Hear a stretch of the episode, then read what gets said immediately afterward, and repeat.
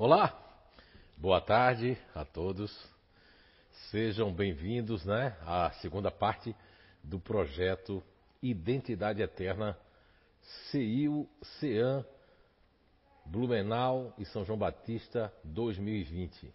Então, tivemos a primeira parte aí, a Gabriela e Lana, mandando muito bem, né, fazendo aí uma, uma retrospectiva geral das obras da codificação e entrando no tema que é muito importante pra, para essa preparação de estarmos é, conhecendo, relembrando e reciclando o conhecimento da ciência da doutrina espírita. Bem, vamos fazer aqui uma pequena retrospectiva, abraçando a todos que estão aí conectados conosco, seja no Brasil, em Portugal, em outros países da Europa e nos confins aí de outros planetas interconectados, né, com o nosso trabalho aí. Muito bem. Então nós vamos fazer aqui uma, uma pequena retrospectiva. Eu não ia passar novamente essas imagens aqui que falam das perguntas 174. Vamos ler juntos, vocês aí em casa? Eu vou ler para vocês, não vamos trabalhar juntos. Veja bem, a espiritualidade me falou que tinha que relembrar isso porque poucos espíritas, poucos palestrantes é, ficam com esse tema aqui que é tão importante para a problemática que estamos passando hoje, para a problemática de muitos lares, de muitas famílias, de muitos desencontros, é, de muita. Inclusive pode chegar a levar também pessoas ao suicídio por conta dessas questões que a espiritualidade nos despertou agora. Eu não tinha o intuito de colocá-las nessa tarde. Vamos lá então. Questão 174 de O Livro dos Espíritos. Allan Kardec pergunta: É uma necessidade reviver na Terra? Não. Mas, se não progredistes, podereis ir para outro mundo que não seja melhor e que pode mesmo ser pior. Isso quer dizer que nós podemos ir para mundos inferiores por conta do nosso patamar. Não existe que eu estou retro, retroagindo, e sim porque a, a, Terra está avançando e eu estou ficando, né, com, com minhas quimeras, com minha falta de, de, de vontade de evoluir. Vamos lá, questão 175 de O Livro dos Espíritos. Allan Kardec pergunta: há vantagem em voltar a viver na Terra? A resposta da 175: nenhuma vantagem particular, a não ser que se venha em missão, pois então se progride como em qualquer outro mundo. Veja bem, então, eu queria trazer isso aí, porque a espiritualidade nos intuiu a retornar com essas questões tão pouco falada ou estudada ou articulada de uma maneira ampla né, dentro do movimento espírita, né? Não há porque eles não querem se conectar a isso. Até porque essas perguntas e essas respostas derrubam muitos mitos, derrubam muitos paradigmas, derrubam muitas crenças limitantes, eh, derrubam muito entendimento e interpretações que foram feitas através de livros é, escritos pós, né? é, pós Chico Xavier, pós Allan Kardec, etc, etc. Então não é confortável estar enumerando muitas vezes, infelizmente, né, no movimento espírita, essas questões e as suas respostas e respectivas interpretações, ok? Há aqueles que, que é do 800, é um ditado que tem aqui no Brasil, nem 8 nem 800, né? O 800 são aqueles que querem levar isso aqui para o sistema extraterrestre, que até existe, mas não é dessa forma. Porque se você é de outro mundo já é um extraterrestre, você não é daqui, né? Agora, e há aqueles do 8, que é 8 e 800. O 8 não quer nem tocar nesse assunto. E como eu não entendo, também eu não toco nele, nem quero que ninguém toque. Essa é a problemática não só é, da ciência, doutrina espírita, é a problemática de outros dogmas, de outras religiões, é, de outros sistemas que criam sistemas e que colocam dentro de uma caixa e ninguém sai. E isso vai parecer muito com o mito da caverna de Platão. Muito bem. Aqui vamos agora também fazer uma retrospectiva lendo juntos, vamos ler juntos aqui a questão 176A de O Livro dos Espíritos. Allan Kardec pergunta: Assim, existem homens que estão na Terra pela primeira vez? Resposta: Há muitos e em diversos graus Questão 176b. Pode-se reconhecer por um sinal qualquer quando um espírito se encontra pela primeira vez na Terra? Isso não teria nenhuma utilidade. Olha só, gente. Kardec, a espiritualidade não foi deseducada com Allan Kardec. A espiritualidade foi objetiva, foi lógica, concisa, dizendo, não chamou, ela também não chama Kardec de fofoqueiro, nem chama de biblioteiro, nem de zoiudo, como diz na minha terra. Não. Ela responde a Allan Kardec, vocês que estão aqui presentes, isso não teria nenhuma utilidade, ó, não teria nenhuma utilidade é,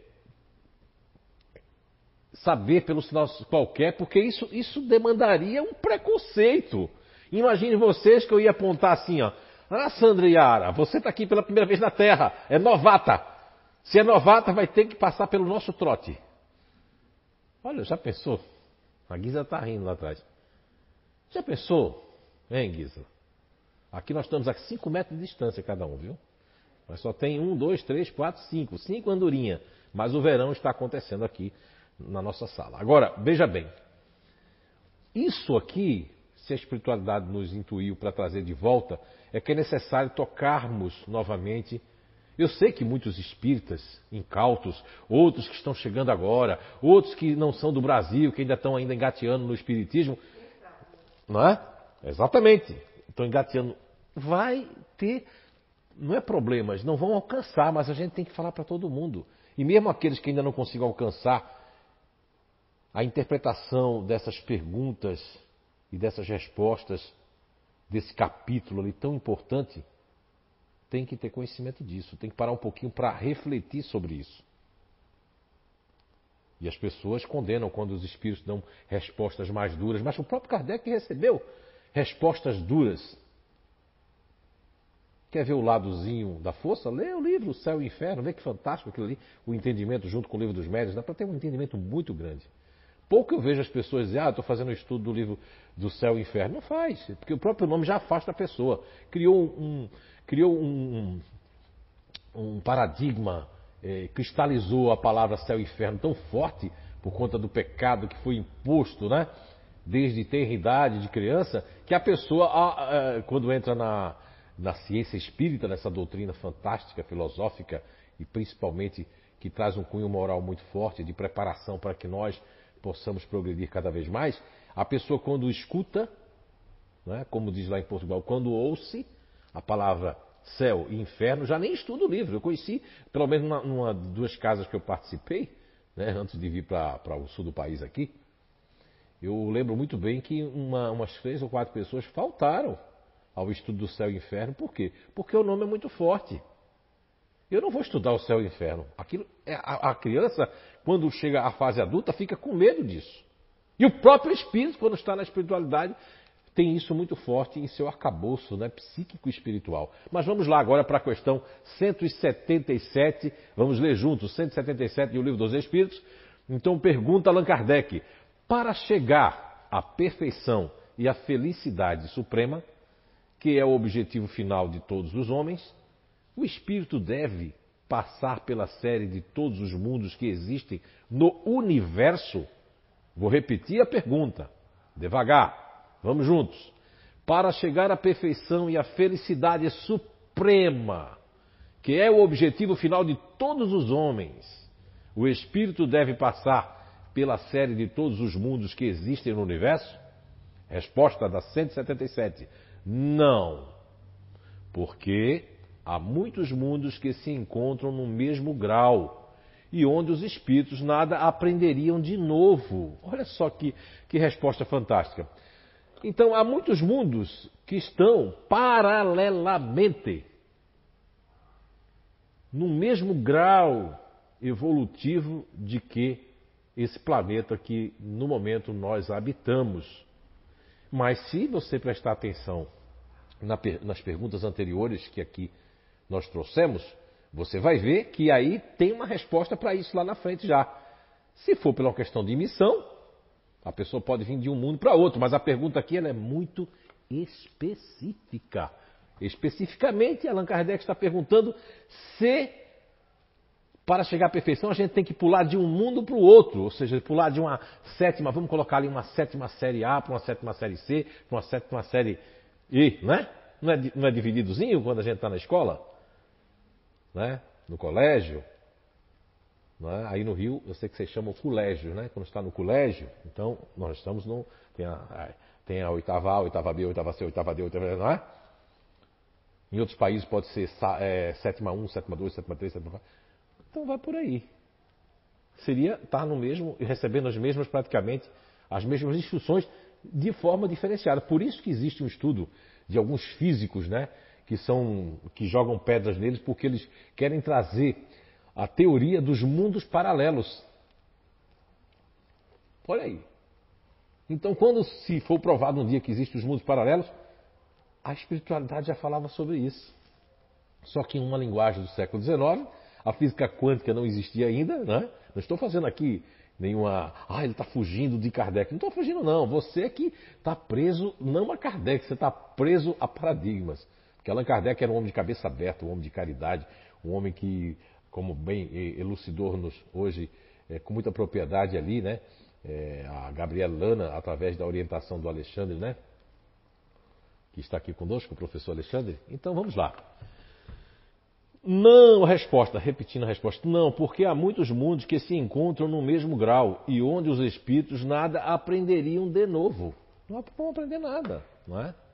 Muito bem, vamos lá então para ler juntos a questão 178A. Isso não pode também acontecer como expiação e Deus não pode enviar os espíritos rebeldes a mundos inferiores? Resposta da 178A. Os espíritos podem permanecer estacionários, mas nunca retrogradam.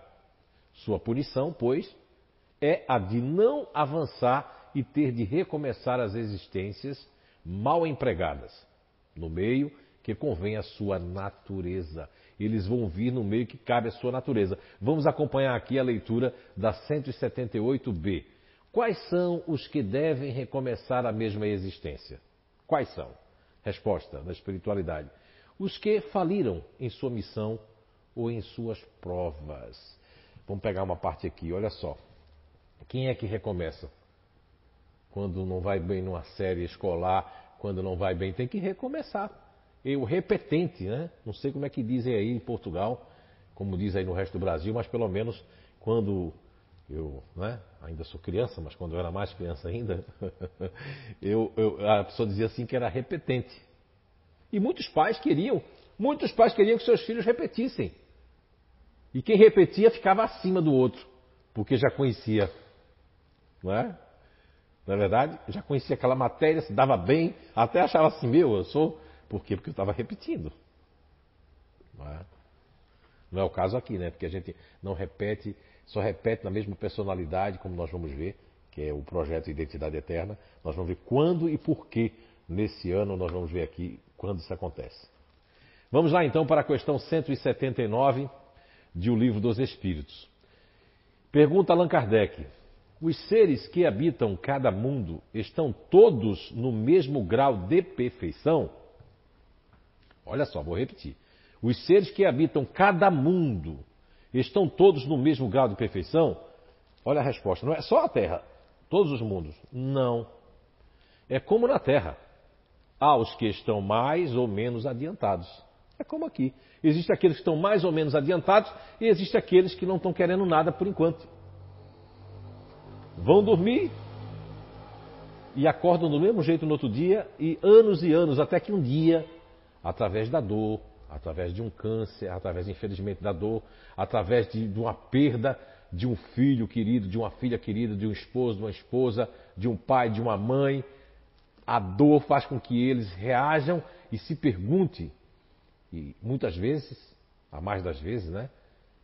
Alguns se revoltam e pioram, mas eu não acredito que piore, eu acredito que aquilo desperta alguma coisa. Aquilo é um aviso para dizer: você tem que mudar o que você está fazendo, você tem que mudar o que você quer. Muitas vezes a gente está aqui na CEIU, sabe de um monte de coisa, mas a espiritualidade assim, psh, deixa até onde vai as coisas. Isso é muito importante, porque é assim que a espiritualidade age com todos nós. Sempre dizendo, vamos ver. Então vamos para. Isso aqui é uma, uma retrospectiva. Aqui nós falamos, vamos ler juntos aqui também a questão 182 do Livro dos Espíritos, onde Allan Kardec pergunta: Podemos conhecer exatamente o estado físico e moral dos diferentes mundos? Resposta: Nós, espíritos, não podemos responder senão na medida do vosso grau de, de evolução. Quer dizer que não devemos revelar estas coisas a todos. Por quê?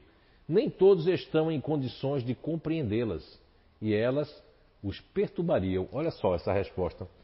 Eu, pelo menos, eu estou aqui para julgar quem quer que seja, nem mediunidade de ninguém. Eu mal dou conta dessa daqui que não nasci nem para isso, mas já que estou, né, como médio, mesmo já passando um centímetro de 1900, de, de, de um, com 1,70m, mas tudo bem.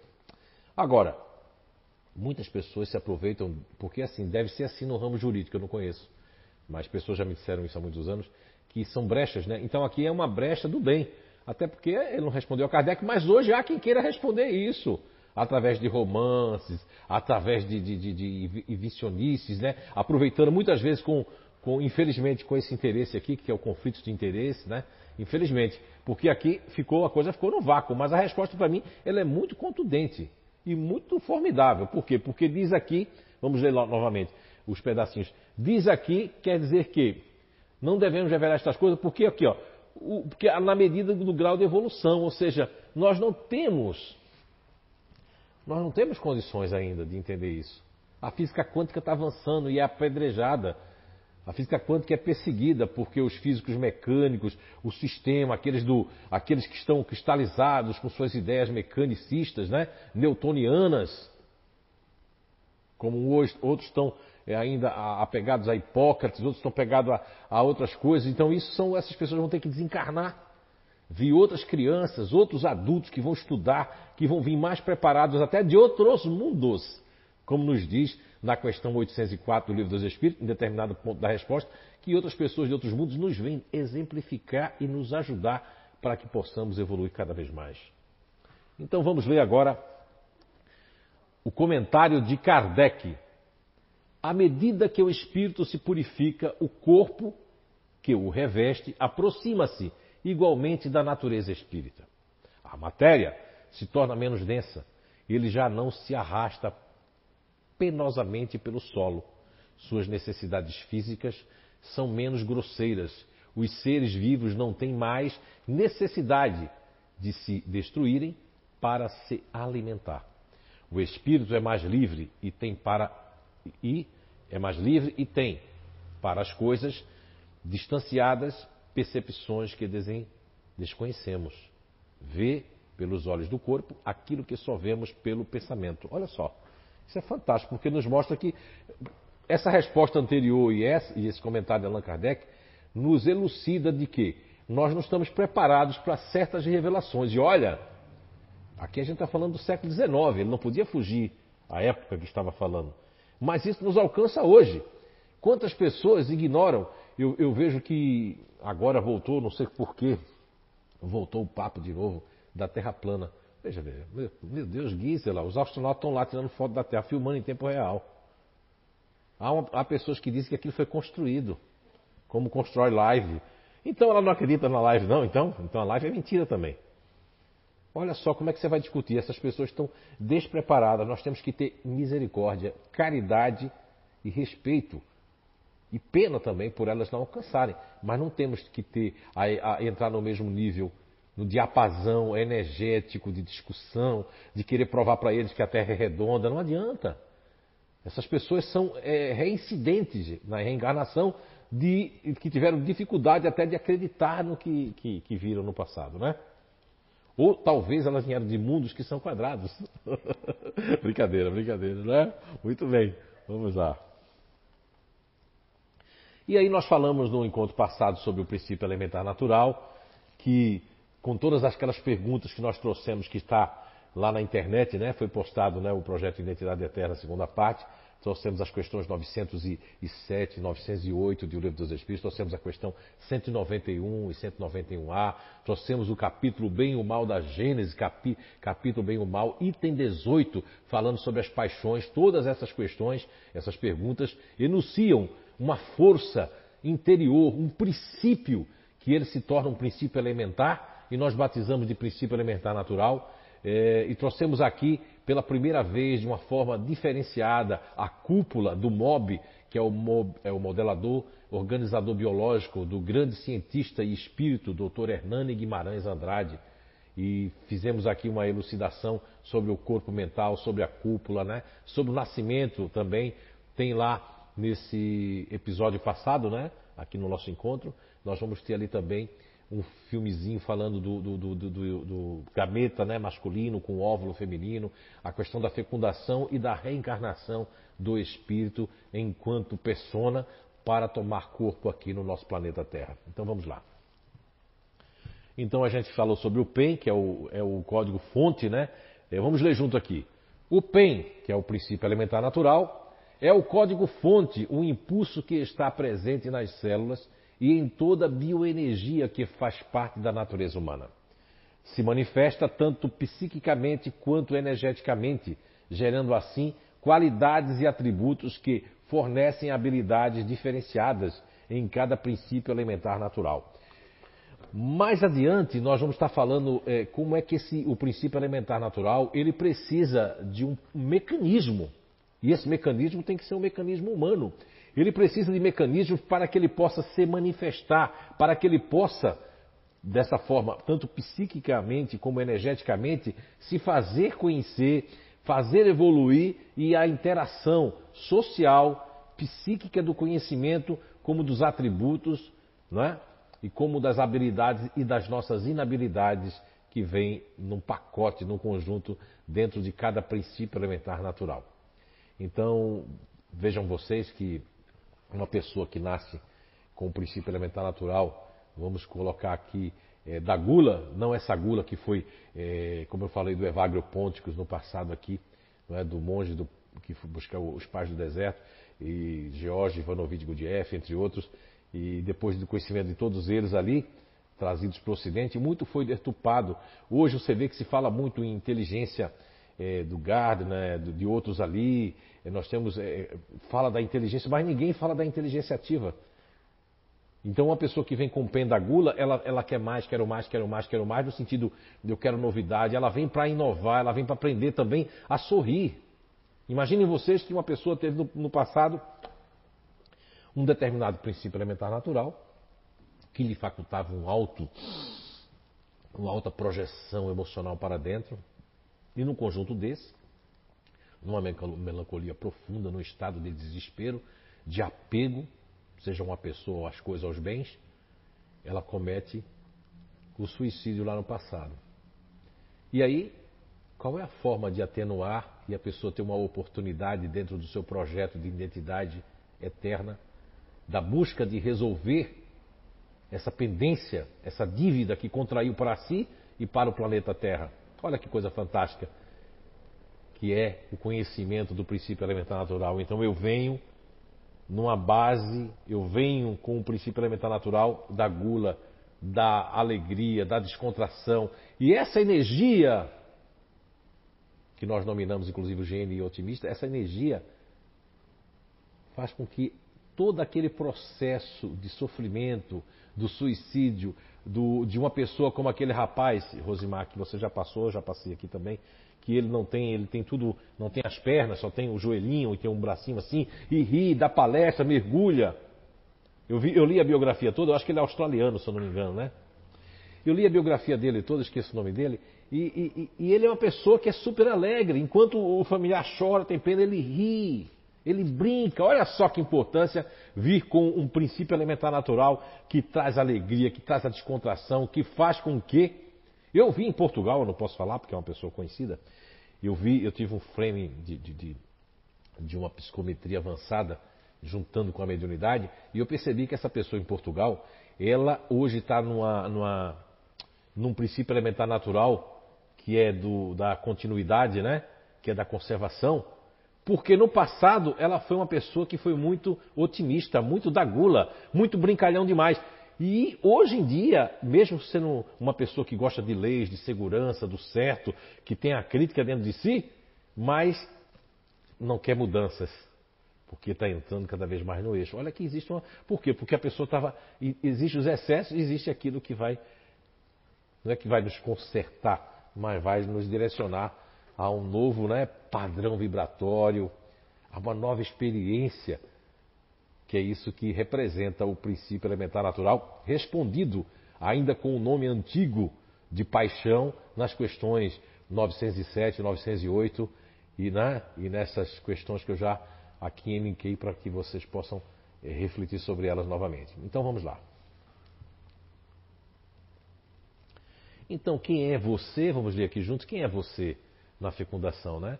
Nós somos na fecundação quando o espermatozoide se une ao óvulo ainda na, na tuba uterina, o código-fonte, que é o princípio elementar natural dessa nova existência, já está presente, tecendo novos atributos e novas linhas de experiência, contribuindo para o processo evolutivo na Terra. Aqui nós tivemos a oportunidade de, com algumas mamães grávidas, né? E elas querendo é, é, me usar como objeto, né? E fazendo assim, pega aqui na minha barriga, quem, quem, esse meu filho vai ser o quê? Não, tô brincando, não foi assim não. Eles vão pensar que é. Mas muitos deles aqui ficaram curiosos. E não, não, não, perdi as contas de quem foi, quantos foram, que estavam ainda no ventre de sua mãe. Ao colocar a minha mão sobre a barriga da mamãe, eu revelei qual seria o grupo da pessoa de inteligência, como ela agiria. E muitas né, delas ali é, hoje já, já sabiam desde o ventre é, que seria seu filho. Dito isso, algumas mamães recém, é, recém-mamães já estão assim, ó, fala do meu filho também, Zé. Vou receber até já algumas. Né? Não se faz isso, deixa a coisa acontecer espontaneamente, não é isso? Zé não é uma máquina, né? Percebem? Então já está lá. A prova já teve aqui no CI por várias. Ah, mas você adivinha, você é médio. Não, não adivinho, não, não, não, não, não. A psicometria, que não tem nada a ver com a mediunidade, me faculta perceber a energia que já nutre, que já está ali, não está latente, já está flamejando. Lógico que está misturado com a energia da mãe ainda, mas tem pessoas que eu consigo, quando dependendo do grupo da mãe, dá, dá para a gente perceber o grupo do filho rapidamente. E tem pessoas que demoram porque a mãe está realmente ali gerindo nessa gestação, ela está imprimindo também as suas emoções para o filho. Por isso que é muito importante, no Brasil ainda e nos países, não existe ainda aquela. aquela poucas pessoas tiveram uma gravidez tranquila, né? Quando a gravidez é atribulada, a criança também sente essa atribulação. Hoje a medicina, inclusive, já fala sobre isso. Bem, dito isso, nós vamos aqui nessa retrospectiva, mostramos aqui nessas questões 907, no, na questão do PEN que está aqui na, na a Gênese, né? Aqui nós trouxemos também as questões 191, 191A, trouxemos aí também a Gênesis no capítulo 3, o bem e o mal, que fala sobre as paixões. Fala aqui, inclusive, vocês têm aí, ó, Eduardo vai colocar para vocês aí, na tela vocês estão vendo aí que elas são individuais, mas distingue do instinto, porque o instinto, ó, distingue do instinto é que são individuais as paixões, enquanto o instinto humano ele não pode ser diferente um do outro, porque é o instinto humano. Ele vai ter o mesmo, a não ser que você tenha um problema já de nascença que você. Você não pode nascer sem um sistema nervoso central, isso não existe. Você pode nascer com interrupções nos sistemas que passa, você nasceu, teve um acidente, fica paraplégico, tetraplégico, aí você pode perder os movimentos, mas, mas vai funcionar, os órgãos têm que funcionar. Você vai ter que comer, não é? Percebem? Então, as paixões, que é o, o princípio elementar natural, elas se diferem do instinto porque elas são individuais. Ok? Vamos lá então. E depois nós temos aqui o que falamos sobre Evagrio Pontico, sobre o PEN, né? Falamos aqui é, sobre a identidade de cada ser, que é essa energia resultante do seu princípio elementar natural, dos pensamentos e sentimentos, que por consequência direta também irá ditar a sintonia do padrão vibratório energético essa identidade natural sofre influência direta de meios internos e externos, criação, cultura né, e educação. Muito bem. Aqui, essa imagem eu coloquei agora, né?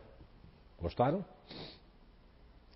E nós vamos ver aqui que de cada mundo nós vamos ter corpos. Eu gostaria que o Eduardo colocasse aí, e eu vou falando. Essa primeira imagem que vocês têm aí na tela de vocês, eu remete aqui, cada mundo, cada lugar, nós vamos receber um arcabouço psíquico e energético diferenciado. Então, em cada mundo, como disse as respostas da espiritualidade para Allan Kardec, nas perguntas que nós trouxemos hoje para vocês, vai mostrar que nós temos aqui o nosso sistema solar, que vai também determinar uma energia, uma vibração, né? Nós temos aqui o que falou na fábula lida né, pela Rosimar na, no nosso encontro passado sobre o eu e o ego, onde tem ali as camadas que nós temos né, nesses rostos que vocês estão vendo aí na imagem de vocês. E isso aqui é para ilustrar um pouco, assim, lógico que não, não, essas imagens não determinam, não é? Não determinam nada, mas serve para ilustrar. Tem pessoas que gostam né, de ver imagens, né? Ok? Né? Estão boas, né, Sandriana? Para ver, né? Não é, dona Júlia? Está bonita as imagens? É, então, muito bem. Então vamos mudar aqui, trazendo para vocês aquilo que eu falava de antemão para vocês, que o princípio elementar natural, o PEN, em cada existência, ele necessita de mecanismos. Ele necessita de mecanismos dentro do nosso corpo, como tem na questão 367, 369 de O Livro dos Espíritos, que vai necessitar, como tem a questão que nós trouxemos ali, é, da questão não, do bem e o mal na, na Gênese, né? que o instinto também e que as individualidades, elas são individuais, as paixões, mas elas precisam de mecanismo. Porque os mecanismos estão dentro do corpo. E esses mecanismos estão dentro exatamente da pergunta que tem cada um de nós, temos sedes, sedes nos nossos, nos nossos corpos humanos aqui, todos nós aqui temos sedes. E essas sedes é onde se localiza o nosso espírito para com determinados mecanismos realmente é, se colocar, se postar, aprender novas lições, novos aprendizados dentro do planeta Terra. Então, na questão 146 do Livro dos Espíritos, Allan Kardec pergunta: A alma tem no corpo uma sede determinada e circunscrita? E a resposta, primeiramente pela espiritualidade, é não. Porém, naqueles que pensam muito, aqueles nos grandes gênios, está mais localizada na cabeça. Ao passo que aqueles que pensam muito na humanidade, que resumindo seria pensar muito nos outros, está localizada no coração. E aí, Allan Kardec, como foi um grande estudioso de Anthony, Franz Anthony Mesmer, do mesmerismo, do magnetismo, e dá para se perceber isso nas revistas espíritas, nos, nas comunicações, ele faz uma pergunta: o que dizer daqueles que situam a alma num centro vital? Ele está dá para perceber que está falando desse centro vital aqui de vitalidade, seja sexual, energética, onde tem aqui as suprarrenais, o ventre, onde tem aqui que é fabricada adrenalina, onde a gente faz sexo, etc, etc. E a resposta é por ser aí o ponto de convergência de todas as sensações. Então nós temos aqui, vamos aí acompanhar aí, junto com o Eduardo aqui, com o Dudu, vamos lá colocar aqui, e vocês que estão aqui vão acompanhar que nós temos aqui a sede da alma no corpo físico, que é, nos referimos aqui a questão 146. Ou seja, depois nós temos o mundo espiritual, o espírito, alma e corpo. Nós temos aqui essa sede que é. Muda aí, Eduardo, para que eles leiam com, junto comigo. A questão na íntegra está aqui, que é a questão 146. A alma se intitula é, é, logo no começo, né, logo na primeira parte do livro dos Espíritos.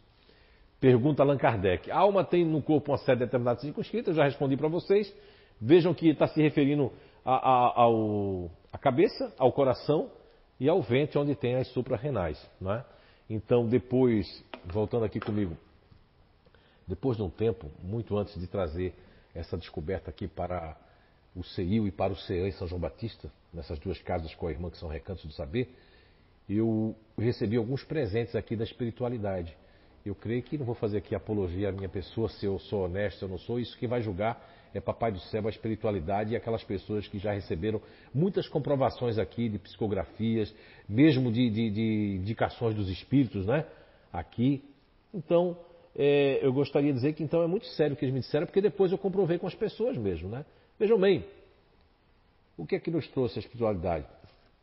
Que essa parte do ventre me trouxe essa certeza, porque no meu campo profissional eu já usava como ventre fazia uma conexão, como nós vamos fazer daqui a pouco aqui com Sócrates, com Platão, não é? E posteriormente, se der tempo ainda hoje, com o Dr. Paul MacLean, né? que fez a questão do, da teoria do cérebro triuno ou trino. Mas vejamos bem, quando eu aqui recebi os presentes dessas questões que nós trouxemos hoje para vocês, também recebi um presente da espiritualidade nos confirmando que eu estava certo quando eu localizo a alma, né? Localizo a alma aqui no, no ventre, aqui, é a resposta da 146. Quando a gente localiza aqui no peito e quando a gente localiza no cérebro. Então, essas três áreas são três áreas que foram ditas por filósofos, por, por estudiosos antigos, né? Quando a gente fala de Sócrates, não é Rodolfo? Estamos falando de 400 anos antes de Cristo. Ele já nominava o homem cabeça, homem peito e homem ventre. Não é? Agora, é muito difícil, eu vou dizer uma coisa para vocês com toda honestidade e, como diz os portugueses, com toda pachorra, paciência, que antes eu ficava um pouco é, é, é, incomodado por ter sido a única pessoa no mundo a observar e a falar e a falar sobre a inteligência ativa. Houve um, um, um, uma altura, um momento, sabe, é, Gabriele, que eu fiquei assim. Eu disse assim: Olha, Nice, por que ninguém fala sobre isso? Não é? Por que ninguém fala sobre isso? Porque as pessoas, de um modo geral, ao longo da história do ser humano, é, e houve um, um, ciclo muito lá atrás, nos anos 50, que eu vi pelo menos no Brasil, no, na, no, no movimento mundial, que as pessoas se enriqueciam e tinham bens por trabalhar muito, por uma força ativa impulsionadora. E acharam que isso era normal, que todos tinham que ser assim. E hoje nós percebemos, vocês que são pais, vocês que são patrões, vocês que são colaboradores, percebem que a nível pessoal, a nível profissional, a nível mundial, muitas vezes as pessoas que são mais racionais, que estão localizadas na cabeça, as pessoas que são mais emocionais, estão localizadas no coração, não têm essa proatividade, essa demanda dessa sede da alma em seu corpo. Nós podemos linkar aqui o Eduardo, que está ali dentro, né, fazendo com que chegue essas imagens aí e o som de forma legal com vocês. Ele, por exemplo, ele, ele nasceu, é esses mecanismos que nós vamos falar aqui. Ele nasceu com esse aqui em último plano. A alma dele, nesses mecanismos cognitivos que nós vamos falar, desse encontro até o outro, e que as perguntas podem ser referentes ao PEN, como também a esses mecanismos. Veja bem, o, o, o Eduardo nasceu com a alma aqui, localizada no coração. Mas a esposa dele também. Mas aí é que entra os mecanismos cognitivos que nos torna ímpares. Os mecanismos cognitivos dentro da alma vai obedecer para que o princípio elementar natural se manifeste. Exatamente o que vocês têm na imagem de vocês aí, eu vou tocar aqui, mas vocês vão ver lá, que é a esposa dele tem o coração, vocês estão vendo aí, a alma no coração, mas a esposa dele tem já, ó, em segundo plano, as suprarrenais. Então ela tem um emocional em cima de uma plataforma ativa. E o que é que isso faz? O que é que faz? Eu nos cursos profissionais falo lá. É igual quando a pessoa tem o ativo ali, as suprarrenais em segundo plano, é como se fosse uma mola gigante. Então o emocional da Pamela Mônica, que está lá dentro também, é um emocional para fora, o welcome. Alguém espirrou saúde, quer, quer ajuda? Eu tenho a força, né? Ela põe a capa vermelha dela e vai aí ajudar. Agora, o esposo que tem a alma localizada no coração tem em segundo plano, olha aí no, no, na figura de vocês, segundo plano, o que está aqui acima. Em segundo plano, o mecanismo cognitivo está a parte do racional, está a parte da cabeça. Então, o Eduardo ele tem o coração, em segundo plano a cabeça. Isso faz com que ele tenha um emocional dúbio para dentro e para fora. Olha só, no cérebro nós sabemos que já um fala que é 600 milhões, 600 bilhões, daqui a pouco vão dizer assim, não, o ser humano tem, Gisela, um trilhão de neurônios, porque todo ano nessa conta aumenta, né? Entende? Porque aí agora tem uma equipe de um instituto em Montreal, depois do Dr. Paul Pissel, depois de Bruce Lipton, depois de, de vários outros que falam ó, do coração, falam agora, esse Instituto de Montreal, dos neurotídeos. São 40 mil neurônios que calcularam que tem o coração. E eles querem que exista uma convergência entre o coração e o cérebro, esquecendo de novo ó, das suprarrenais. Por isso que todo conhecimento é maravilhoso, essas ferramentas ó, de meditação, de tudo, ela só não conhece isso aqui. Se usasse isso aqui em background, em pano de fundo, tudo ficaria esclarecido e ajudaria muito. Porque vocês às vezes ajudam num grupo de 10, ajuda 5, 6, 7 e às vezes fica aquele restante sem conseguir, porque eles não percebem a vida como você, como papai, como mamãe, como filho, como irmão. Na é verdade? Então vejamos bem. Eu dei o exemplo do casal, agora vou dar o exemplo de trigêmeas que realmente passaram tanto lá pelo Instituto de Evolução Humana, como passaram, eh, de certa forma, conhecem aqui o que nós fazemos, né? E eu não vou dizer o nome delas, até por uma questão de ética, não me autorizaram, eu estou falando de surpresa, não é? Uma delas está aqui, mais ou menos aonde? Não, não, não vou apontar, né? Não vou apontar porque eu não gosto. Mas, vejam bem, olha só, três almas em duas sedes e outra numa sede diferente. Quer dizer, a, a primeira que, que nasceu, que foi né, puxada, né, que, que saiu primeiro, eram três, né? Talvez a última queria ser a primeira, ninguém sabe quem é a mais velha. Uns vão dizer que é a última que saiu é a mais velha, mas como se quando nasce diz que é a primeira, a primeira nasceu com a sede da alma na cabeça. Porém, em segundo plano vem, ó, ela tem as suprarrenais. Aí a segunda nasceu com a alma na cabeça e em segundo plano também tem as suprarrenais. Tá? Mas é outra coisa, é outra história dela. E a outra nasce com a terceira que sai, mais bem, estava bem achatadinha lá, ela sai, e hoje ela é a mais magrinha de todas, só ofenda as outras, né? Ela sai com, ela sai aqui, ó, ela veio em primeiro plano com as suprarrenais aqui, com a inteligência ativa, em segundo plano veio com o emocional, e em terceiro, diferente das irmãs, ó. Tá vendo? Mas todas três têm GNIs diferentes. E são trigêmeas. É? Então vamos lá. Isso foi para fazer uma elucidação para todos, leigos, não pessoas que conhecem, que não conhecem, né? Eu acho que até vocês estão aprendendo um pouco mais, né? Bem, então vamos ler aqui. Eu, eu passei para vocês já isso aqui, mas eu, aliás, não passei não. Vamos ler juntos aqui, por favor, em casa. Aí aqui nós estamos colocando primeiro, segundo, terceiro.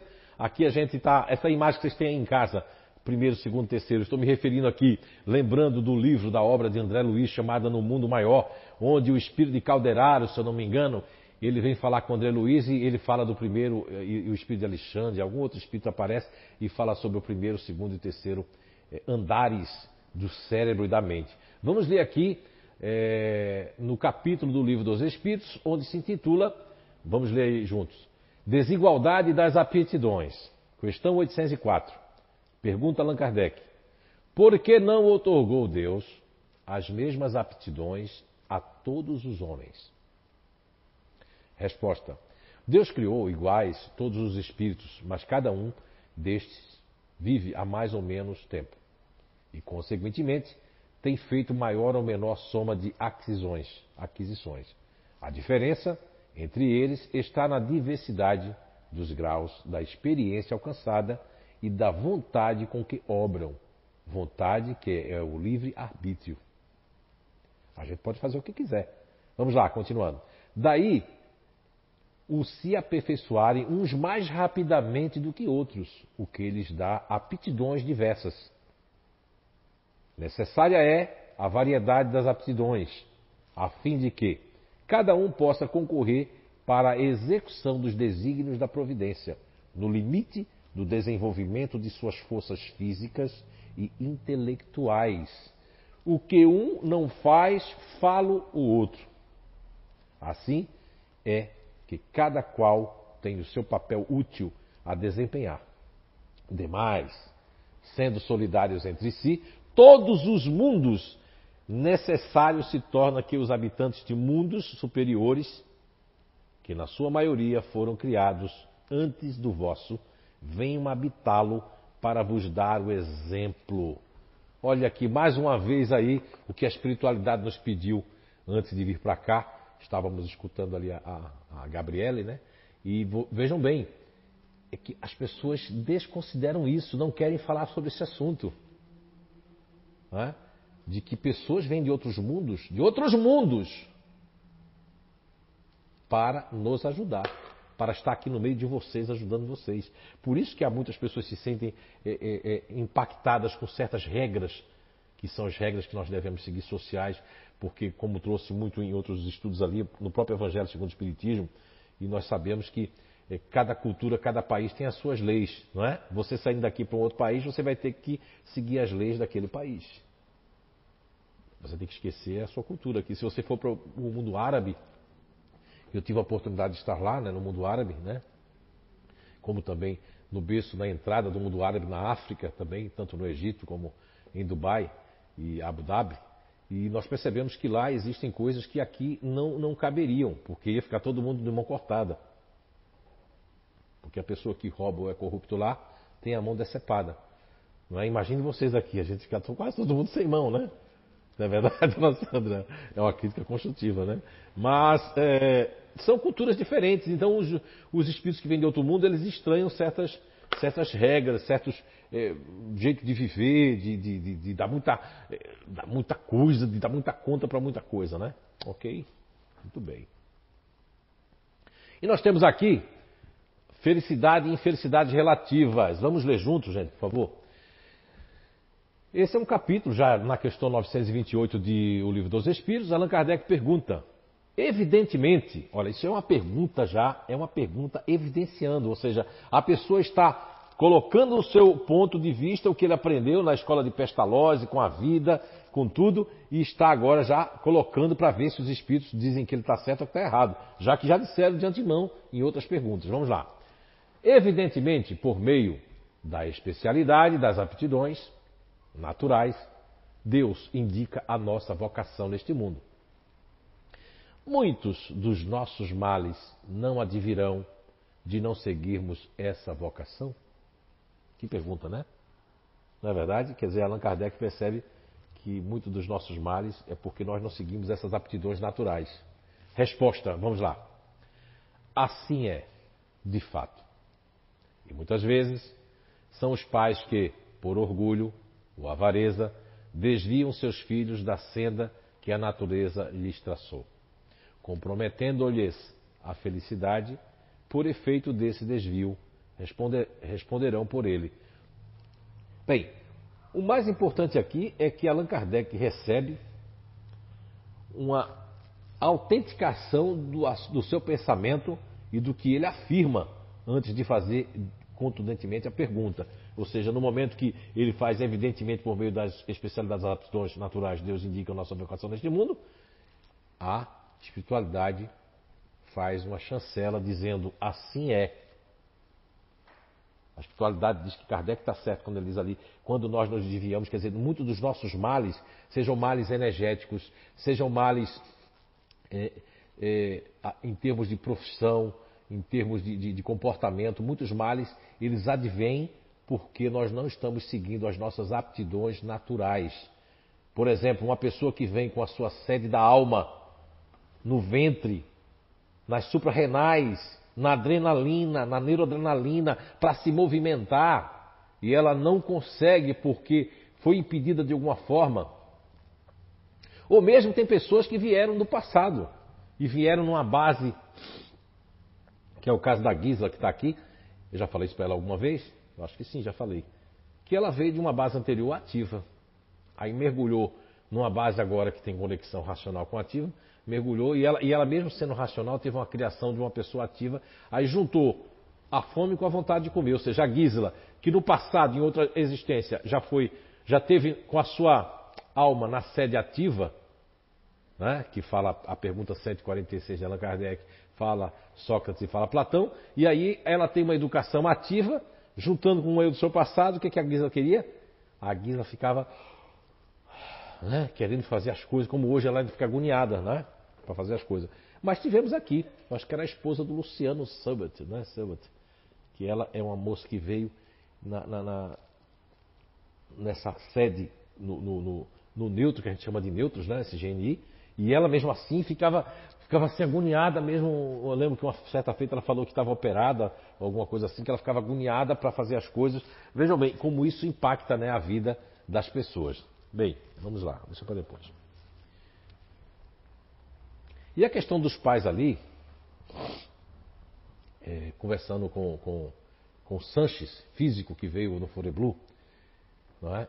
ele, Vladimir Sanches, ele me elucidou num desses Foreblu, agora isso veio na minha memória muito forte, de que ele, Allan Kardec, quando fez essa pergunta, o que o motivou a fazer essa pergunta foi porque ele passou por esse processo com os pais, que o pai dele queria que ele fosse outra coisa, queria que ele fosse juiz, queria que fosse do meio jurídico, né? Vejam bem, a resposta da espiritualidade, sabendo que Kardec foi motivado a fazer isso, responde para ele também e responde para todos nós a posteriori, né?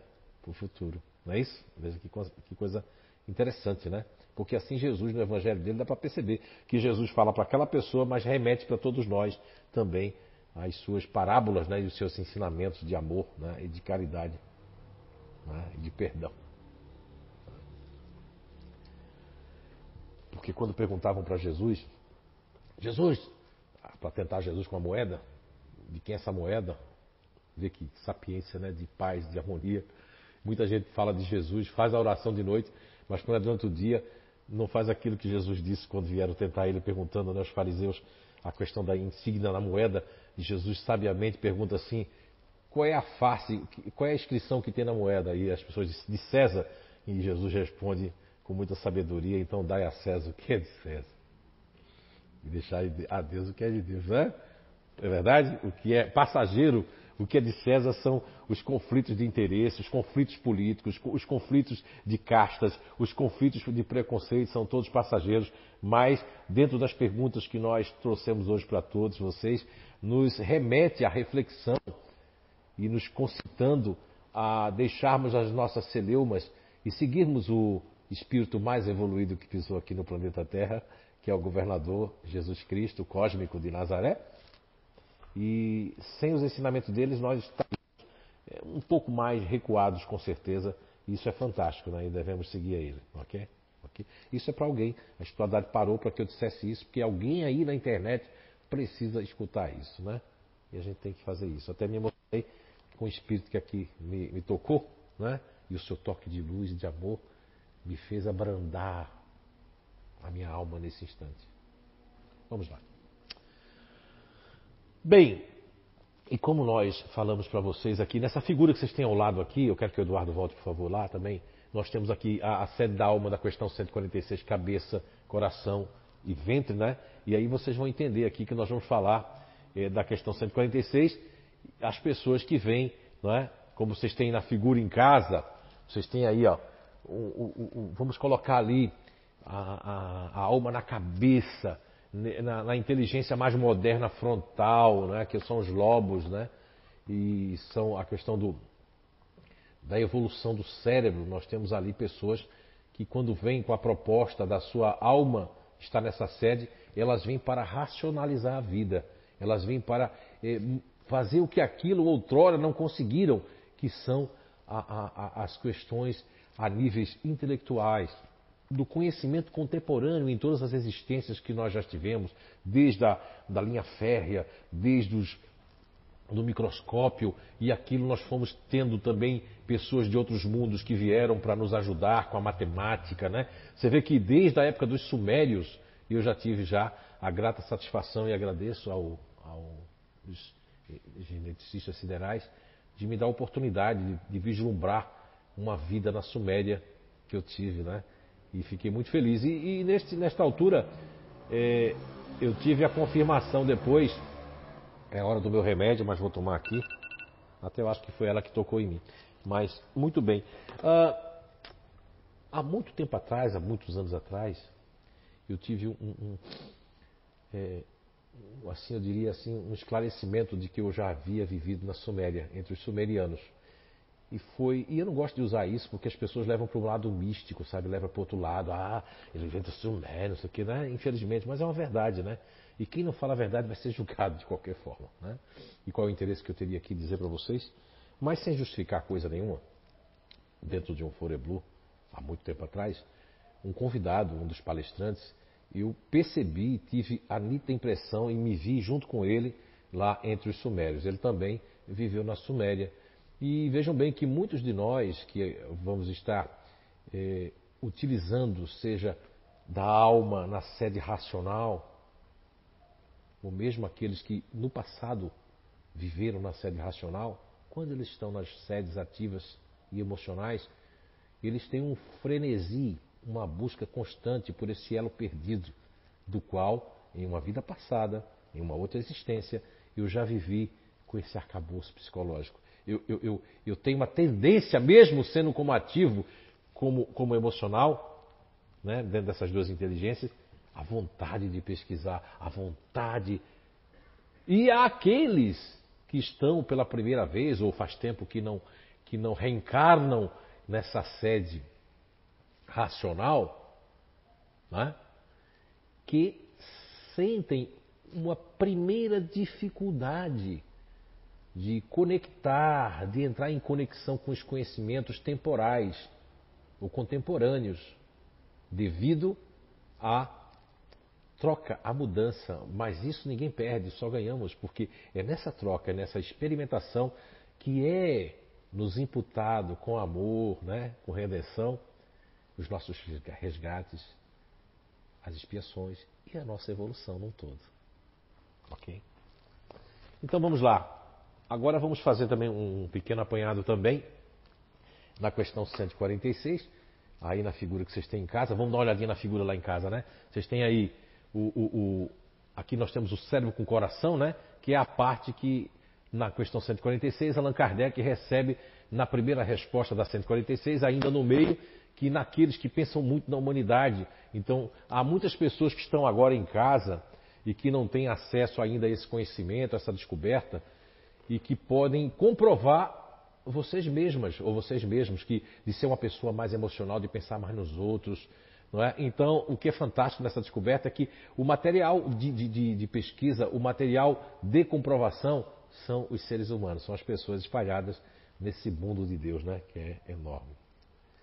E, dito isso, as pessoas que reencarnam nessa plataforma, nessa base natural de inteligência, que é o campo emocional do coração, dessa pesquisa que eu falei para vocês, que existe um instituto em Montreal que já está fazendo é, é, é, continuidade, né? porque eu acho que o conhecimento ele é fragmentado no planeta Terra. Então, começou com o Dr. Paul Pissel, né, que vai fazer as suas pesquisas com o livro, é, biolo, é, o livro é, Memória das Células, né? Ele fala muito do coração, né? dessa interação bioenergética, que nesse projeto de, de, de identidade energética nós vamos estar trazendo também o que, que acontece com esses neurônios. Agora, vejam bem, sempre falando o que me entristece, né? Quando eu vejo um palestrante aqui usar a figura do cérebro e coração, eu vou pedir, da próxima vez, use também essa outra figura que nós vamos passar depois, que é a suprarrenais, porque para acostumar as pessoas a ver as três figuras, né? Porque senão vai ficar naquele paradigma cristalizado, escrito em pedra, que a gente só tem isso aqui, ó, cérebro e coração. Eita, coração e cérebro. Vou dançar para vocês a dancinha do cérebro e coração. Depois vai fazer a dancinha também aqui embaixo, que é a dancinha da suprarrenais, né? Ok? Talvez não goste porque tem duas bolinhas, tem uma, uma né? elas são tão pequenininhas em cima dos rins, né? mas são tão poderosas. Né? Ok? Muito bem. Então as pessoas que reencarnam aqui na proposta de usar na sede da alma o coração, são pessoas que não, não, não apenas vão ter uma ligação muito forte, mas quando essas pessoas, é uma pesquisa que eu parei, eu estava fazendo essa pesquisa, mas quando eu encontrei o Dr. Paul Pissel, que já tinha feito, só que ele não adentrou a parte espírita, né, a parte espiritualista, a parte de ligação da alma, mas ele trouxe realmente ilações muito, muito, muito maravilhosas. Agora, veja bem, eu percebi na pesquisa do Dr. Paul Pissel e na pesquisa de outros como Bruce Lipton, né, é, como outros ali que, que houve, como esse instituto ali é, de Montreal, que eu ainda estou pesquisando essa pessoa, comecei agora por causa da identidade energética, eu percebi que as pessoas emocionais, quando são transplantadas, ou seja, você tira o coração de uma pessoa emocional, um rins, qualquer órgão de uma pessoa emocional, que você vai colocar numa outra pessoa que é emocional ou que é ativa, tem que ter, ó, vocês vão aprender sobre isso aqui hoje, nesse ano. Tem que ter a, a linha de conexão. Se a pessoa ela é racional e emocional em último plano, ela pode receber um coração da pessoa mais emocional aqui dentro. Vamos colocar o Eduardo e, e, e a dona Sandra, né? Os mais emocionais. Mesmo recebendo eu que tenho o emocional em último plano, porque assim a natureza quis, é o campo, estou falando de um campo emocional. Né? Eu não vou, eu não vou ter muita, muita ligação não, porque eu tenho uma corrente centrípeta dentro de mim, isso também eu vou estar falando aqui. E aí eu não vou dar muita bola. Agora, se eu sou emocional, ou eu tenho um emocional, eu sou aqui a Eunice que tem um emocional em segundo plano, e recebo um coração de qualquer um emocional aqui, do Rudolf, vamos supor, né, Rudolf? O Rudolf é emocional, né? É muito mais do que emocional, né? Recebo o coração do Rudolf, aqui algum órgão, ou rins, que seja. Eu vou sentir as coisas que o Rudolf sentiu. Porque hoje nós sabemos que as energias que são emanadas do coração, elas são muito fortes, porque elas são, ó, elas são de guardar. E a energia que sai do ativo é de fluir. Não é? Entendo? Ok? Muito bem. E aí depois nós vamos falar aqui, ó. Aí vejam em casa, aqui, ó, o cérebro com as suprarrenais aqui. Que lindo ficou, não ficou lindo? Né? Então nós temos aí na questão 146A, é a pergunta de Allan Kardec, e muitos vão dizer assim: não, ele está interpretando errado, ele não quis dizer isso. É a sua interpretação, mas se a gente juntar com o Sócrates e Platão, fizer um link com a história e principalmente com as pessoas, consegue comprovar isso, não é, dona Gabriela, dona Anice? Vocês sentem isso que tem assim em primeiro plano essas suprarrenais? Sente, Gabriela. Sente, Eunice. Muito bem. Sim, elas falaram, né? Meu Deus, quem estava em casa agora tomou um susto, acordou. Né? O cara estava no sofá caído, agora a mulher disse, é o Zé falando. Quem é isso aí? É o Zé. Né? Muito bem. Né? Agora você já não dorme mais. Muito bem. Então as pessoas que, que reencarnam com essa proposta de sentir essas energias, essas sensações do fazer, porque as sensações que convergem não é sensações sexuais não diga-se de passagem. São sensações de todas as formas. É energia de gastar, é, na área profissional se torna meio que o workaholic, né? Porque o workaholic todo mundo pensa que é o futurista ativo. Não, não. Os fazedores são workaholic, porque também não param de fazer igual as formigas, né? Se for comparar um fazedor, a gente vai comparar as formigas. A formiga nunca está parada, ela está ali, mas está ali, né? né? Então, assim, raramente quando eles conseguem, eu acho isso lindo, assistir uma série, alguma coisa, realmente é ali. Mas se vier um pensamento assim, ó, você colocou a agulha guardada no negócio, pode estar em cima da cama, eu vou me furar, é melhor eu sair daqui para ver. Aquilo vai incomodar. Porque o danadinho da agulha que você esqueceu na cama, você vai pensar, isso vai espetar de noite. Percebem? Então, o fazer vem em primeiro lugar. Está fazendo, está se movimentando, está construindo, está vendo as coisas se, se, se encerrando, terminando, etc, etc, né? Isso faz parte. Ver as pessoas se esforçando, ver as coisas, né? enfrentar as coisas da vida, empreender.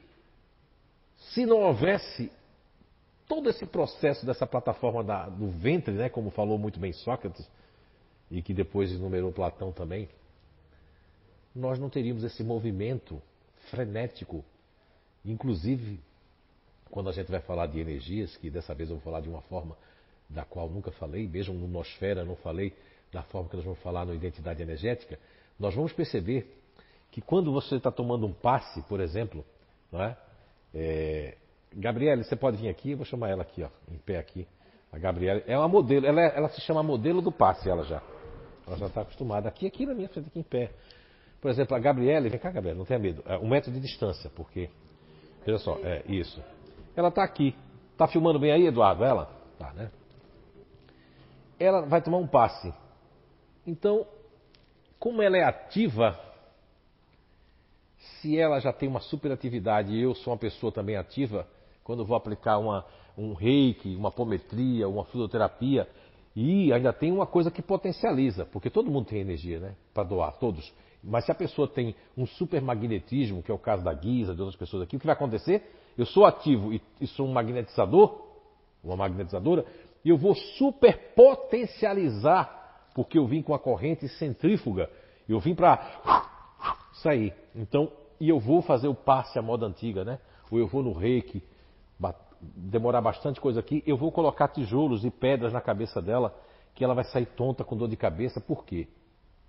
Vocês coloquem, ah, já saí com dor de cabeça, é, de lugares, de, de reiki, da CI, de onde for. Tem várias respostas para isso. Não quer dizer que você é. Se você é ativa, pode ser isso. Se você não é ativa, é outro motivo, né? Agora, eu quero dizer que ela tem muita energia ativa. Se junta a energia ativa com energia ativa, até conexão. Tem pessoas ativas que, que falam pelo pensamento, como as emocionais, né? Como as pessoas racionais já têm mais dificuldade. Racional não consegue se conectar com o pensamento com outros. Porque a energia é fria, ela está, ela é mais para conservar. Enquanto a energia ativa, ela flui nos ambientes. Se a Gabriela estiver bem, ela inunda o ambiente, todo mundo vai se mexer assim, ó. Mas se ela estiver ruim, todo mundo vai sentir uma espécie de uma dor de cabeça. Não estou querendo aqui dizer que a Gabriela vai fomentar isso. Tem gente que pensa que vai pegar isso já de forma negativa. Estou querendo dizer que isso vai longe a questão da plataforma de vida que nós reencarnamos. E, e você, Gabriela, sente isso, né? Essa questão da proatividade, da sua alma estar aqui na suprarrenais. Sente isso? Sim. Muito bem. Então, muito obrigado, tá certo? Uma salva de palmas para ela, né? Ter vindo aqui como modelo. Ela é a modelo do passe, né? Então, obrigado, Eduardo. Então, aqui nós vamos agora trocar aqui essa imagem e vamos ler aqui. Ao longo da história da humanidade, estas inteligências naturais foram sendo estudadas por eminentes pensadores, ainda que em contextos diferentes e através de abordagens diversas daquela que aqui apresento. Para uma mais ampla compreensão deste assunto, é de todo interesse conhecer essas outras abordagens, bem como os autores que, no decurso do tempo e da história, as desenvolveram. Como tal, viajando no tempo até a Grécia Antiga, deparamos-nos com as eminentes figuras de Sócrates e do seu discípulo Platão, que, enquanto pensadores e filósofos, nos deixaram importantes ensinamentos sobre esta matéria. Como resultado das suas reflexões, observações e análises, concluíram que a alma do ser humano se dividia em três partes distintas, ainda que interligadas, cada uma ligada a diferentes partes do corpo: cabeça, peito, ventre, determinando assim diferentes capacidades e funções do ser. Olha só, não é uma conexão muito legal assim? O link com, com a questão 146 do Livro dos Espíritos, né? E com, e com também a, a, a, o conhecimento que nós, né? Essa descoberta que nós trouxemos ali do princípio elementar natural e dos mecanismos, né? Que são fantásticos, porque através desses mecanismos, como diz a questão 146 da sede da alma, infelizmente tem muita gente ainda que está no paradigma atrasado, atrasado de usar Descartes. Sabia? Eu gostei muito assistindo a palestra daquela mocinha ali chamada Rosimar Choque. Choque? Né? Choque. Então, Rosimar Choque, né? Estou brincando, Rosimar, respeito com isso, né? A Rosimar Choque, ela nos trouxe aqui a outra face de Descartes. Foi muito interessante, porque tem muita gente que dá palestra, infelizmente, por aí, não quero fazer apologia a isso, dizendo que a alma está na epífise e que Descartes, é, e faz um link com Descartes, é uma coisa descabida, porque a pessoa se diz do movimento espírita, né? se diz espírita, e não leu a questão 146 de O Livro dos Espíritos, onde Allan Kardec pergunta textualmente: a alma tem uma sede determinada circunscrita no corpo? Não. Não é determinada circunscrita, porque seria escrita, seria só aquela, aquela sede, né? Mas ele fala da cabeça, ele fala do coração e ele fala do ventre. Aí vem para Sócrates fala do homem cabeça, homem peito e homem ventre. E vamos aqui, continuando aqui a leitura. Ao longo da história da humanidade, estas inteligências naturais foram sendo estudadas por eminentes pensadores, ainda em que contextos diferentes. Acho que está repetindo isso, né? Não é? Acho que eu repeti, viu? E então, vamos lá, está repetido aqui. Ah, não, eu voltei foi a tela, desculpe, né? Repeti. Bem, vamos ler aqui essa daqui. Nós temos ali o que é BNI, né? BNI é base natural de inteligência ativa suprarrenais, vocês estão aí em casa, base natural de inteligência BN racional, cérebro, né? Cabeça, e base natural de inteligência emocional, coração. Vamos ler então. Através dos estudos e pesquisas que tenho desenvolvido em torno desta temática, torna-se cada vez mais evidente a existência de três inteligências naturais, humanas, bases, campos, filtros de inteligência, que é BNI, Base Natural de Inteligência. Faltou só o nome do autor, que é Fernando Mendonça, que é um grande, é, é, um grande contribuinte né, para os meus estudos aqui na parte espírita, né? O Fernando Mendonça, muito obrigado, Fernando Mendonça, para você, viu? Se você for ver esse vídeo, muito, muito obrigado. Muito bem, isso vai enlouquecer as pessoas. o Ruda fica rindo, né, Ruda? Mas vamos lá, vamos voltar aqui. Essas cabecinhas combinam mais né, com o espiritismo, né? Porque né, são a modelagem ali, tá certo? E todos nós, então, eu falava para vocês um pouco atrás, que para o princípio elementar natural se manifestar, tomar as cores, tomar a nova proposta da nova existência, dessa nova personalidade, do novo perfil, das, no, das novas né, tendências, sejam elas em habilidades e inabilidades, tem que ter os mecanismos cognitivos, que é a neurociência, que é fantástica, vê com uma outra forma. Ela prega que nós vamos ter, porque também eles não têm essa base aqui, que nós vamos ter é, o aluno, a neurociência mostra aquela parte do cérebro, mas aquilo todos nós temos. Agora, a alma, ela vai usar determinados compartimentos e comportamentos que vão diferenciar-se através de estar usando um ativo em primeiro plano ou em segundo, ou em terceiro. Se a, a inteligência da suprarrenal estiver num desses três planos, que são os mecanismos né, cognitivos, vai ter uma grande diferença. Por exemplo, a dona Sandra é choque também? Yara Merenschok. Sprachensdeutsch. Ok, ó. é nome de alemão, não é? Viu? É... Vem aqui. Tão bonitona hoje com esse marrom aí. Tá parecendo uma, uma onça eu estou com medo. Uma jaguara. Piorou. É mais braba ainda a jaguara tirica, né? Então, aqui, ó, ela vai ficar um metro de distância, né? Sim. Né? Vamos dar um cumprimento com o um cumprimento. Pronto. Oi. Né? A gente já deu aqui. Oi. E, e, a dona Sandra Yara, né? Como é que é? Fala de novo aí no microfone, que é tão lindo. Sandra Yara Velho Certo. Agora, o, o que nós vamos fazer aqui é muito interessante. Para que vocês possam ficar elucidados Veja bem, a, a, dona Sandra nasceu em primeiro plano com o emocional, correto? Pode ir. Correto. Isso. E depois, em segundo plano, tem o, o racional. Olha a importância que eu falava da questão.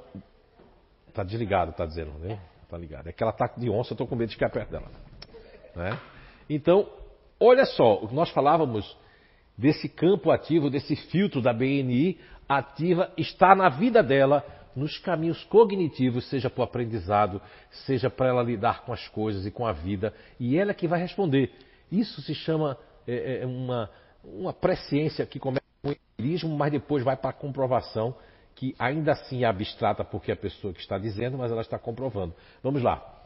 E, e um dia pessoas vão pegar isso aqui, cientistas, né, e vão estudar isso e vão fazer isso na prática, percebendo que eh, Sente que a, a, essa base natural ativa está em terceiro plano na sua, na sua vida? Com certeza. Ou seja, adia as coisas para outro dia, para depois, né? Exatamente. Pode adiar meses, anos, inclusive? Até anos. Anos, né? Uhum. Olha só que interessante, né, gente? É muito interessante. Então, por conta do ativo que está lá, né? Agora, Sim. pensar nos outros vem em primeiro lugar, né? Sim. Uhum. E depois ficar pensando aqui, usar o, o racional para ficar com aquela, aquela coisa lá dentro, por que fez isso, o que é está acontecendo, né? Sim. Ó, porque toda vez que vocês aí, qualquer um, tiver o racional em segundo plano, isso vai ser igual uma areia movediça, ou seja, isso vai ser uma corrente centrípeta, que faz com que esse emocional ele seja para dentro também, né? Sim. Ou para fora, porque é uma dualidade aqui que a gente explica em outros modos. Mas sente esse ativo lá, em terceiro plano? Com certeza. E o que é que isso já, esse conhecimento de saber sua, os seus caminhos cognitivos, descobrir como funciona, trouxe alguma coisa boa entre os filhos, a senhora e o relacionamento com as pessoas? Principalmente em casa. Muito bom. Porque assim, eu não sou de tomar atitudes. Né? O meu ativo está muito longe. Mas assim, perceber as coisas, eu percebo. Né? Mas tomando conhecimento de que eu é, demoro, mas eu posso usar o meu ativo, então eu vou procurar formas para usar esse ativo sem atropelar as coisas. Entende? Entendeu o que eu quis dizer? Entendi, dona Sandra. E, e, e, fica muito bom a senhora falar isso, porque muitas pessoas que não conhecem a descoberta e que às vezes torcem o nariz, né? De forma coitada, porque não conhecem o que a gente está falando, acham até que a gente está ficando louco aqui. E mesmo as pessoas do movimento espírita, né? Não da doutrina espírita, da ciência, que deviam investigar tudo, como Kardec disse, antes de falar e de julgar, nós temos que investigar. Agora, veja bem que foi muito importante o que, o que você falou, que a senhora falou, por quê? Porque, veja bem, além do ativo estar tá lá, mas eu busco fazer isso para poder não deixar minhas coisas e não ter conflito. Sim. Então, Uhum. pessoas estão ali e vão dizer assim, "Ah, que história é essa que ela nasceu sem ativo? Não, não, não. Ele está Não, em terceiro tenho- plano, em né? terceiro Ele plano. Uhum. está ali, mas está em terceiro plano. A, a- a natureza, papai do céu, não quer que a senhora nessa vida, nessa existência, tenha ele em primeiro, porque já teve em outras. Sim. Quer que dessa vez a senhora sinta o emocional, que é a série da alma, o coração. Depois ela vem em segundo plano para cá. Processo, isso tudo. Esse processo, exatamente. Uhum. É isso aí, né? Daí depois o ativo entrar em ação. Certo. E isso ajudou na família, esse Até na conhecimento? saúde. Na saúde também? então na diga para nós aí, diga para o pessoal ali, olhando para aquela câmera ali, né? É, Porque às vezes a gente quer ser aquilo que a gente não é, né? Eu sempre convivi com pessoas ativas, né? Então, mamãe ativa, as irmãs ativas, marido ativo. Quer dizer, ele não, ele era racional, mas ele queria as coisas para ontem. E eu tinha essa mania de querer correr atrás, mas eu sabia que não- eu não tinha força. No fim, eu fui me forçando, o que, que aconteceu? Vivia numa cidade, São Paulo é correria, né? Eu fui adoecendo. Fui adoecendo. E ganhei de presente uma pressão alta aos 40 anos de idade. Então, com esse conhecimento, eu fui me policiando. Não que eu mudei, eu deixei de ser a Sandra. Eu sou a Sandra. Só que eu sou uma Sandra mais tranquila, sabe? Tem um vulcão dentro de mim, né? Porque os neutros, né? Que eu sou emocional, mas eu tenho aquele vulcãozinho dentro de mim. Mas mesmo assim, dá para controlar isso com esse conhecimento. Ou seja, o vulcão nunca vem em erupção, né? Ah, não. Quando ele Agora vai fazer assim a sua trajetória Aí de... eu, por quê? Isso. Por que disso? Em segundo Né? plano ali, o racional. Exatamente. E que eu não usava tanto, né? Sim. Eu já pulava do emocional para o ativo. Sim, para poder acompanhar os outros, né? Pois é, e aí eu É. adoeci. E isso está dentro bem da questão 928 de O Livro dos Espíritos, né? Quando Allan Kardec diz que não seguir as nossas aptidões, ele faz essa exclamação, na verdade, né? Sim, ele sim. exclama, e a espiritualidade assim o é, na resposta da 928, exatamente diante disso que a senhora está falando. Exatamente. Porque aí ele vem dizer que quando nós não seguimos as nossas aptidões naturais, que é o emocional, que é na sede da alma da 146, que é o coração, e que depois ela veio com o segundo plano, o pensar, ela ia direto para onde? Para o ativo. Para quê? Para satisfazer os outros, para não ter conflito, para deixar as coisas realmente do jeito que tinha que ser, né? E não que eu não goste de, dos ativos, eu Sim. adoro. Ai, eu acho Sim, sim. fantástico. Mas eles são bem crenqueiros, né? Estressados, né? Ah, nós, eu- ninguém vai saber não, né? É, mas mas eles são não tudo ligo. para ontem, né? É, mas eu não ligo Né? muito para isso, É, né? não. Porque eu gosto, eles fazem as coisas acontecerem. Ah, sim, isso é Sabe? verdade. Isso- Olha, isso meu, mim- pai, meu pai até dizia uma coisa, né? Pra mulher ativa minha. Uhum. Não vou elogiar muito não. Dizia assim, ela, ela, ela- ele tinha os, seu vocabulário próprio, ele dizia, essa daí é indo e voltando. É mamãe também. indo e voltando. Então, assim, eu acho maravilhoso, né? Sim, sim, sim. É, essas, é, Papai do Céu fez as coisas perfeitas. Precisava de, de todos aqui. Aham. Tanto do emocional, como racional, E- como ativo. E eu admiro os ativos. Não que eu não admire os racionais. Admiro. Mas os ativos, para mim, são fantásticos. Olha, eles vão ficar com a bola cheia hoje, viu? Não, é isso. Ô, ô, ô, ô, Sandra, me diga uma coisa, e é, acho que foi um dia desse aí que você falou em outro, em outro local que foi ali, que você disse assim uma frase que me impactou muito e que agora eu lembrei dela. É, inclusive tem uma pessoa lhe abraçando agora, se chama Vovó Ferreirinha. Vovó Ferreirinha. É, tá aqui presente. Ela ela está segue aqui presente, abraçando, beijando. E, e- e você me falou uma coisa lá no, no Inato, de que era tão bom que a humanidade, a maioria das pessoas conhecesse né, esse, Sim, essa sim. descoberta, né? Olha, eu sou, eu sou assim. Meu pensamento, né? Você pode ter faculdade, você pode ter curso de engenharia, pode ter tudo, ser um, um, um superman. Mas se você não tem isso aqui, você está incompleto. Olha só. O- incompleto. Muito bem. Obrigado, uma salva de palmas para Sandra Schock. Muito bem, não é? Ok, muito bem. Bem, foi muito bom, né? Esse esclarecimento de, de dizer a questão da, do ativo, que ele pode estar em primeiro plano, que é o caso da Gabriele, pode estar em último plano, que é o caso da, da, da dona Sandra. Mas é como ela falou do esposo dela, você vê que ela falou que está já desencarnado, né? Está no mundo espiritual, não, não tive a notícia se está aqui. Mas se estiver aqui, vai estar aprendendo. E. Como é que é o nome dele? Carlos, né? Então, se o seu Carlos estiver aqui, vai estar aprendendo que, como ele veio a sede da alma no racional, mas ele tinha em segundo plano o ativo, correto? Então, por isso que ele queria as coisas para ontem. Mas por quê, coitado? Porque ele. Quantos anos ele desencarnou? Com quantos anos? 69, novo. Mas a geração dele foi a geração que? Faz, faz logo. Faz, faz logo. Vamos fazer, vamos fazer, vamos terminar, não é? Então foi isso que ele também, como Allan Kardec traz na questão 928, que é muito pouco falado, né? Vai falado com outras interpretações. Ele também foi, ele teve que usar isso aqui, que vem em segundo plano mais do que a natureza deu a ele isso aqui. Não é? E em terceiro plano vinha aqui, é onde ele não percebia como esse campo emocional está em terceiro plano, o seu Carlos não percebia que estava magoando as pessoas, que estava passando por cima. Então, também esse entendimento, como, como disse a, a, a, chama ela de Sandra, porque ela é jovem também, né? Uma menina dessa, vestida de onça. É, ela, ela, não é? Ela, ela disse uma coisa muito, muito certa, né?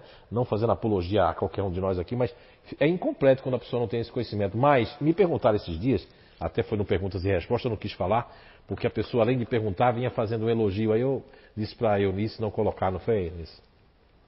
Mas ele diz assim, poxa, por que as pessoas do movimento espírita não, não pegam isso? O senhor usa as perguntas, tudo. E naquele momento eu não quis responder, mas hoje eu vou responder, viu?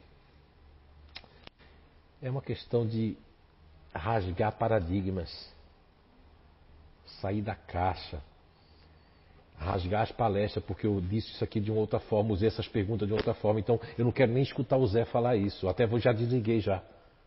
Infelizmente, isso aí, é, quando um conhecimento vem, uma, uma, uma, descoberta vem, ela é rechaçada por conta do que? É, das pessoas que são notórias, das pessoas que, que falaram coisas que não quer que outra pessoa seja, porque não, ela é só um, uma coisa que o Clóvis Nunes falou uma vez para mim, que alguém não lembrava de mim porque eu era um apêndice, né? E do apêndice ninguém lembra, só quando dá apendicite, né?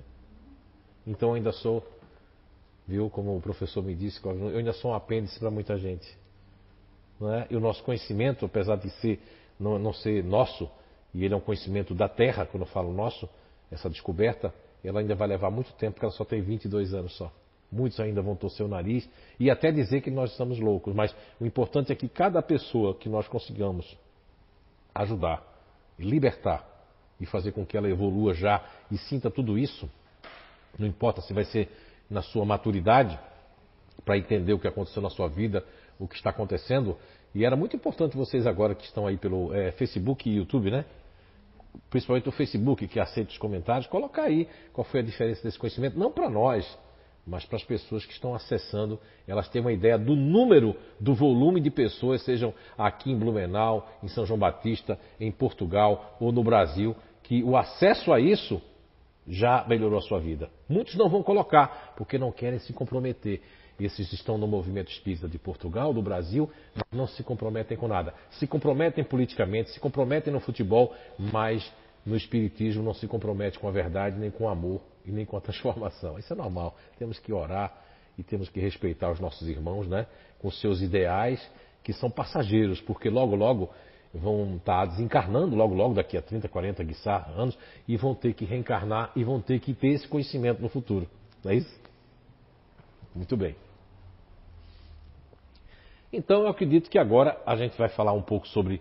É, é, a gente colocou filtros aqui, mas esses filtros não é filtro de água, não, viu? Lógico, deve ser algum mas a gente tirou aqui para ninguém ver marca nem nada. Mas aqui a, a, a, figura que vocês têm em casa, que nesses mecanismos aí que estão de preto, esses três filtros, quer dizer que um está maior, um está em primeiro plano, daquele seja ativo, eh, racional e emocional, o outro está em segundo plano, seja racional, emocional e ativo, e o outro em terceiro, que pode ser racional, emocional ou ativo. Então nós temos esses três filtros que são, na verdade, eles filtram tanto a, a, as nossas cognições de interação, aprendizado, né, e, absorver, e, absorver os conhecimentos e dar cores às nossas inteligências, como também esses mecanismos funcionam como filtros, filtrando as energias que nós emanamos ou que recebemos através de, de meditação, através de tudo.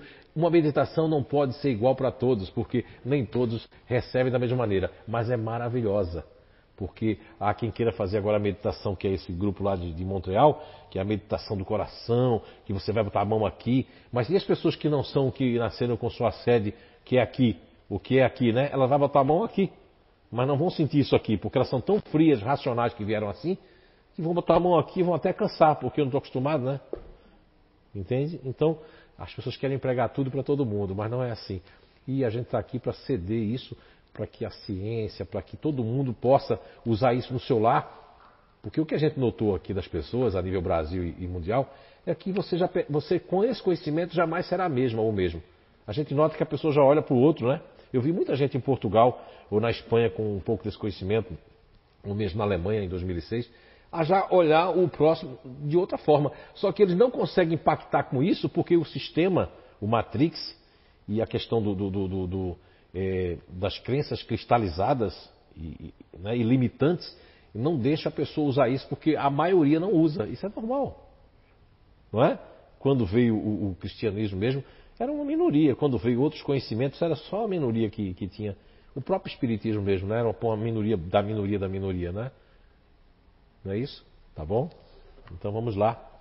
Eu, eu creio que agora a gente é, já falamos sobre isso, a inteligência ativa, combinou na inteligência ativa, na, aí onde vocês estão em casa, na inteligência racional e na inteligência emocional. Só que a inteligência ativa, eu sempre coloco ela na frente porque é, nenhum autor até hoje, a não ser, eu fico triste com isso, conseguiu é, perceber e comprovar através das pessoas que existe essa inteligência ativa que faz parte, de, de, não é de todos, de algumas pessoas, como também a racional de algumas e a inteligência emocional de algumas.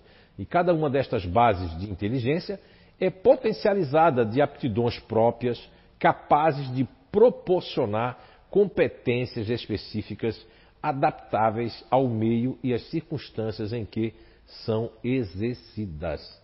Ficou bem claro, né? E aqui nós temos aí, ó, vocês têm aí um, uma pessoa se movendo ali, né?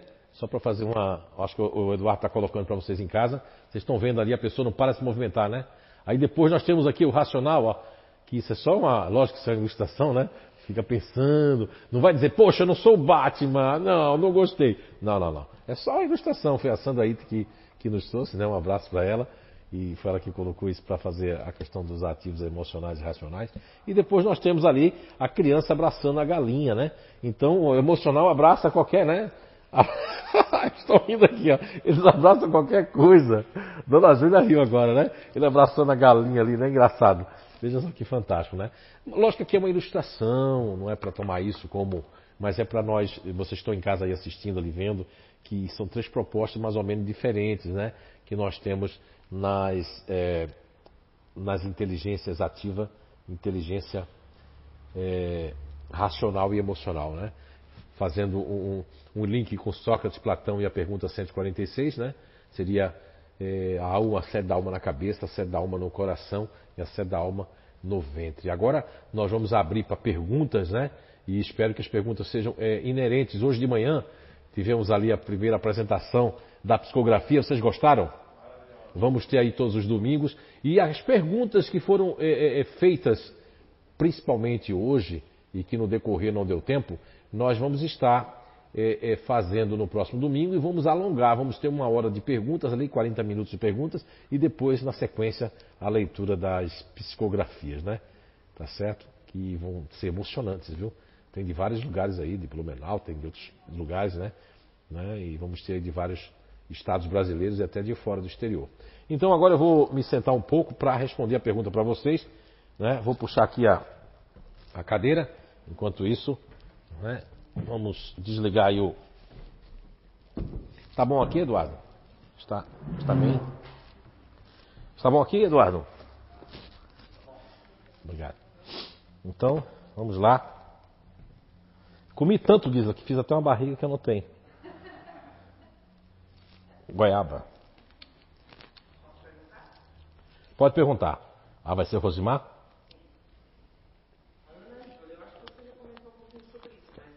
Quer colocar mais alguma coisa? Ana Júlia pergunta assim, ó. Em casos de doação de órgãos, onde há rejeição dos órgãos transplantados, poderia a questão energética, pela falta de afinidade, ter influência? Ana Júlia, Ana Júlia, né? Isso. Obrigado pela pergunta, né? Sim, Ana Júlia, um dia a ciência, eu falando isso hoje, você quando fala algo que você já tem conhecimento por conta da psicometria energética que eu tenho desde bebezinho, então uh, nós vamos, eu vou estar falando isso não dessa maneira. Foi muito bom você fazer essa pergunta aqui, porque lá, mesmo no, no projeto de identidade energética, eu não vou poder falar a questão de, de, de, de vou, vou, falar da rejeição, mas agora eu vou falar com mais profundidade. Veja bem, um, uma pessoa que faz a doação dos seus órgãos, ela faz ou a família faz de livre e espontânea vontade. Então o que acontece? Eu sou uma pessoa racional, fria, uma pessoa é, é, é que não dou bola para nada. E eu recebo isso aí e eu tenho uma corrente totalmente centrípeta no meu corpo. Eu tenho toda uma uma forma de pensamento fechada. Vivo numa economia total da minha vida meus pensamentos, vivo na minha casa, fechado, né? Nos meus pensamentos. E quando eu recebo um órgão, pode acontecer de ser uma pessoa racional e aquilo tem uma. e dá certo. E eu sou uma pessoa emocional, ajudo todo mundo, não é? mas nunca estou olhando para dentro de mim, sou emocional para fora. E aí, energeticamente, eu, eu, sou uma esponja, cato sua energia, fico tonto tudo mais, né? E aí eu recebo um órgão e eu tenho rejeição. Hum, mas por que eu tenho rejeição? porque eu costumo dizer na vida profissional, e a Gabriele já escutou muito isso, principalmente ela, que já fez muitos trabalhos conosco, de que dois bicudos não se beijam. Ela já teve a oportunidade de ver duas pessoas que são emocionais para fora não se estar tá bem no mesmo ambiente, porque não é, Gabriele, porque querem. Então a mesma coisa eu para receber um órgão e que eu, estou, eu não estou em consonância comigo mesma, comigo mesmo, e eu recebo aquele órgão e o meu minha forma de pensamento, olha, quem é que pode você pode pesquisar e ver o que eu estou dizendo. Que os pensamentos constroem as células. Dr. Bruce Lipton. Biologia da crença. Se eu tenho uma crença estabilizada de que eu não recebo nada de fora, existe inclusive uma religião, uma seita, né, aí, que inclusive não é proibido doar sangue, não é isso? Não é verdade? Não quero falar o nome aqui para a gente não fazer nenhuma apologia eles acreditam que não pode tomar o sangue do outro. Então, o que pode também trazer rejeição, antes da gente falar na parte energética, é falar na parte de crenças. As crenças limitantes, elas estão dentro do ambiente celular que nós impregnamos dia a dia. Você impregna não só o vício, você impregna o hábito diário, seja um bom hábito ou um mau hábito. Você vai impregnando. Você vê que nós temos a memória dos músculos, não é? a memória muscular, não é? a memória de todos os, os, os é, é, nossos órgãos. Agora, antes de olharmos a parte energética, é bom observarmos que o que eu acredito, se eu vou receber um órgão e eu, na minha mente eu, eu repudio tudo, eu rejeito tudo, ou o órgão da pessoa também, pode, aí é onde você está perguntando, pode vir energeticamente diferente da minha energia. E essa pode haver uma rejeição orgânica pelo motivo de eu querer muito aquele órgão, precisar muito, mas o órgão que veio é incompatível com minha energia. Lá no futuro, mas muito, eu não vou mais estar aqui, né, nesse, nesse planeta. Lá no futuro eles vão descobrir isso, que há uma, é, é, é há uma o? Há essa consonância que entra entre as energias dos órgãos que são absorvidos e que o organismo ele tem que estar aberto para isso. Não basta só eu precisar e querer, porque eu estou querendo com um egoísmo tão grande, né? e estou com minha forma de pensamento, o meu, o meu organismo está rejeitando a mim mesmo ou a mim mesma. Entende? É muitos pormenores, mas foi muito boa a pergunta, muito parabéns, gostei. Aí tem outra pergunta também, da Viviane Fagundes, lá de São João Batista. É, boa tarde. Por exemplo, estando numa base emocional e recebo o coração, o transplante de coração de uma pessoa racional, isso vai mudar o meu jeito de sentir? Ô, Viviane Fagundes, São João Batista. Então, Viviane, vai, vai mudar. E, e, o, o Dr. Paul Pissel, né, através do seu é, livro, muito interessante as pesquisas dele, né, do livro é, é, Memória das Células, ele traz vários exemplos do coração e é muito interessante que as pesquisas dele, das, dos transplantados, que ele, ele foi lá, que ele era uma pessoa cética em relação a isso, né? Interessante que na, na leitura do livro dele tem alguns casos lá que remete-se a isso. Mas como ele não tem um conhecimento espírita e espiritual como nós temos, da sede da alma, dessa coisa toda, uma pessoa emocional muitas vezes muda. Inclusive lá, eu identifiquei no livro dele, consegui identificar através da leitura, da atenção e da intuição de que muitas pessoas ali emocionais receberam órgãos de pessoas racionais e mudaram seu comportamento. Eu posso provar isso para você, Viviane, através, sabe de quê? Das pessoas emocionais que estão aqui. Por exemplo, a própria Rosimar que está lendo para nós, ela pode dizer ali que ela tem a questão do que nós, que ela aprendeu lá no INATO, no Instituto de Evolução Humana, tem nada a ver com o Espiritismo, que aprendeu que ela é uma pessoa que faz parte de um dos camaleões dessa descoberta, que eu chamo o camaleão da fusão né, instantânea e, e da fusão demorada. A própria Rosimar ela pode dizer os anos que ela passou num relacionamento casada ou em determinada empresa, ela passar a mudar toda a sua estrutura do que ela pensava para aquela estrutura da empresa ou daquela pessoa que ela se relacionava. Imagine isso, e ela não sendo racional. Imagino isso, ela, ela absorvendo um órgão. Pode falar sobre isso, Rosimar?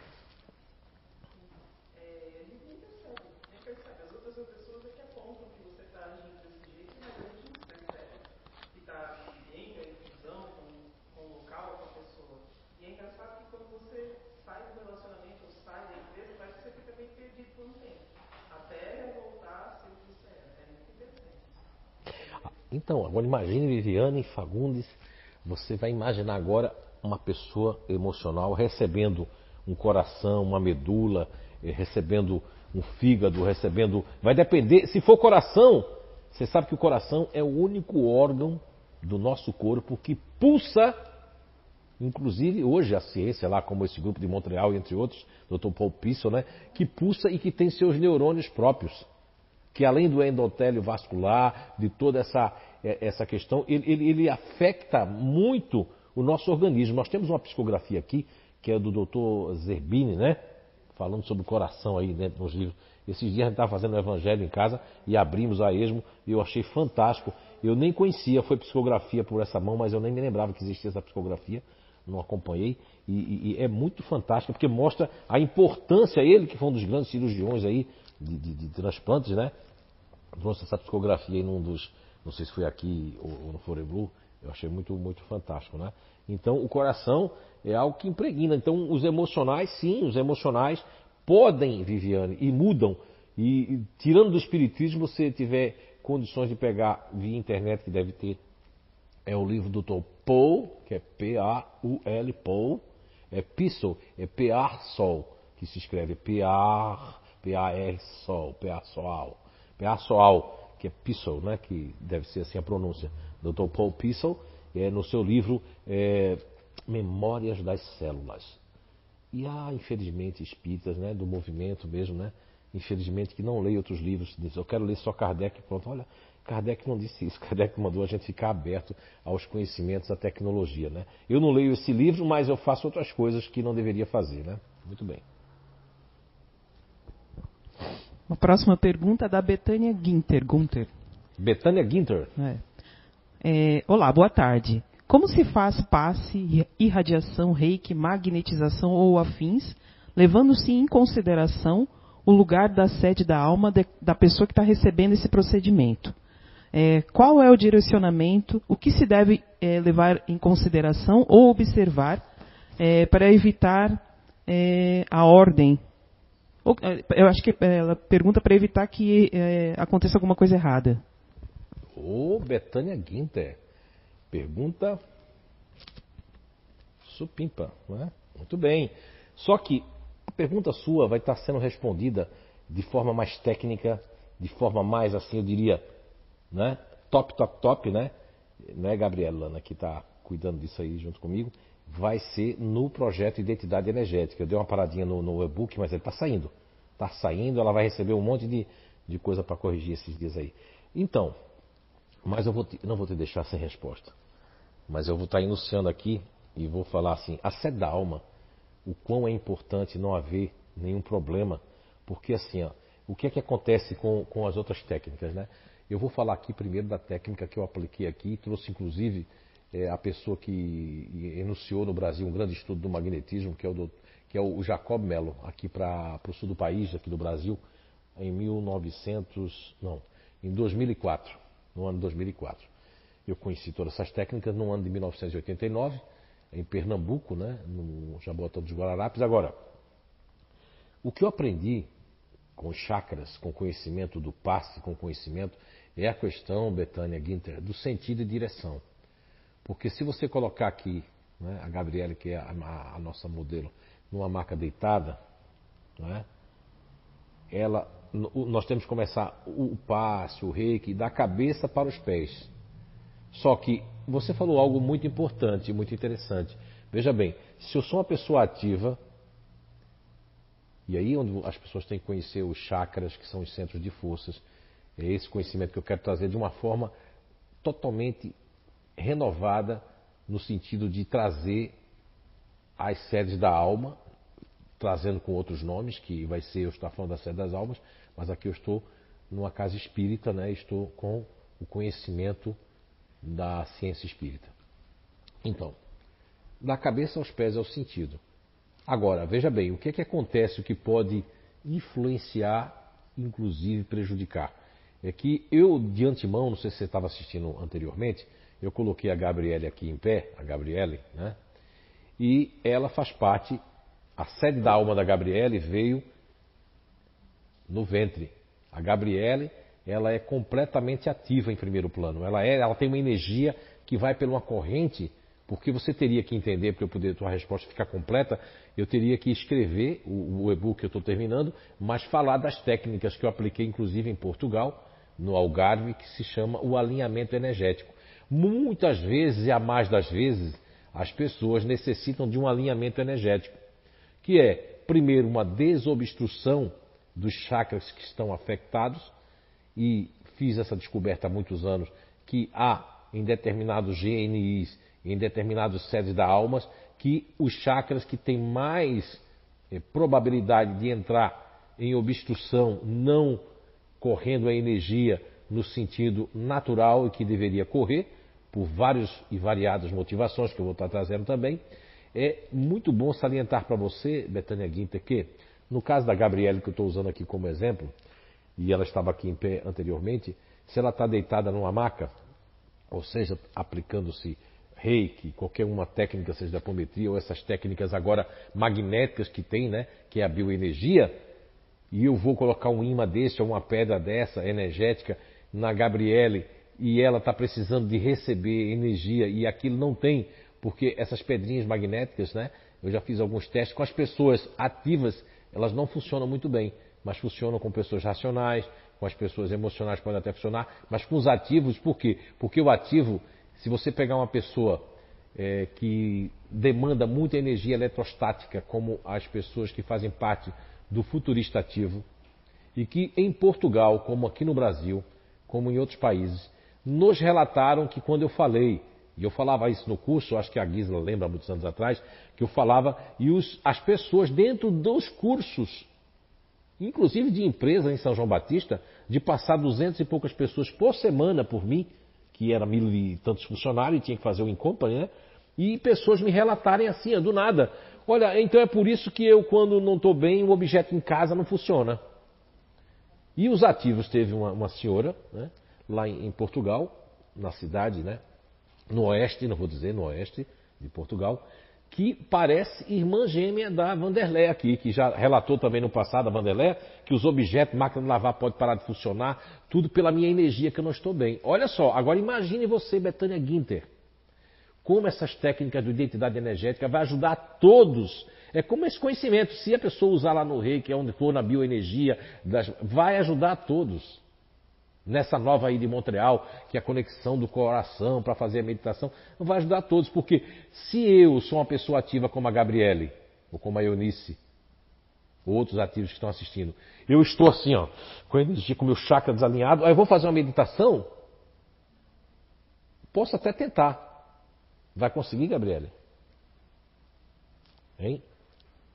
Você está com uma energia, uma raiva contida, uma coisa que você não deixou para fazer, ah, você vai fazer meditação. Se estiver nesse estado, não, de forma alguma. Mas é isso que eu estou querendo chegar, Gabriele e Betena Guinter. Eu tenho que primeiro fazer um trabalho de dispersão. E as pessoas vão com a mão dando reiki. Não, eu tenho que dispersar, mas eu tenho que saber aonde eu vou dispersar, o que é que eu vou dispersar e o que é que está afetando. Quando as pessoas dizem o magnetismo cura a depressão, eu não acredito. Eu acredito que o magnetismo, que a bioenergia, ela é um coadjuvante, porque se eu não eliminar a mágoa, se eu não conversar com outra pessoa e não botar para fora aquilo que está dentro de mim, se eu não revelar a alguém as porcarias, o lixo que eu estou carregando dentro de mim e qual é, como é que o magnetismo vai conversar? É igual a questão da alopatia. Eu tomei um comprimidozinho, a drogazinha vem e fala assim: Ei, espírito, eu sei que você é ativa, né? Baixa a bola. Não vai. Tá indo, né? Ficou engraçado. Mas é verdade. E há quem acredite nisso e diga que é espírita. Eu acredito em droga, em alopatia. Ah, mas é a ciência. Não. A ciência são vários ramos da ciência. Alguns comprometidos, infelizmente, com conflito de interesse, eh, manipulando as massas, adoecendo as massas, sem querer que elas, como disse Hipócrates, né? Que deixa no seu ensinamento lá no juramento da medicina, que nós temos que remediar. O remédio ele remedia.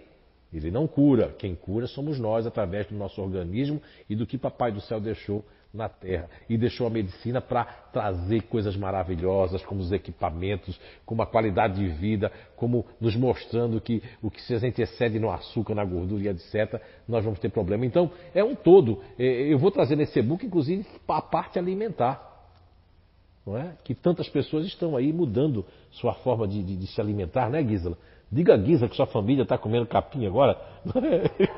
Estou brincando, não é? Mas está certo. Estão comendo matinho aí verdinho, não é? Então é isso. Então, agora imaginei, Guisa, desculpa. Agora eu ia falar, mas você, ah, você condenado. Eu imagino que vai ser tudo verdinho também, né? Vamos lá. Então, mas quem entende desse verdinho aqui é a Dona Elise que entende né, a Exp aí no, no verdinho. Né? Também outras coisas também. Agora, Betânia Guinter, para finalizar, porque a pergunta ela vai ficar espaçada, a resposta, porque tem coisas que aqui, se eu falar, vou levar a tarde toda para explicar. É melhor ler o livro, né?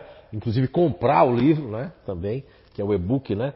E, e, e, as técnicas que vai ser nível, vai ter até nível 4, 5, que a pessoa vai poder aplicar o identidade energética onde quer que seja, porque vai estar realmente ajudando o ser humano de verdade. E eu não, tá, eu não falaria desse assunto se você não perguntasse, né? Não estou aqui fazendo nenhuma propaganda nem usando o espiritismo, até porque disso eu, é, graças a Deus, sou imune, né? Vacinado. É? é melindre, né?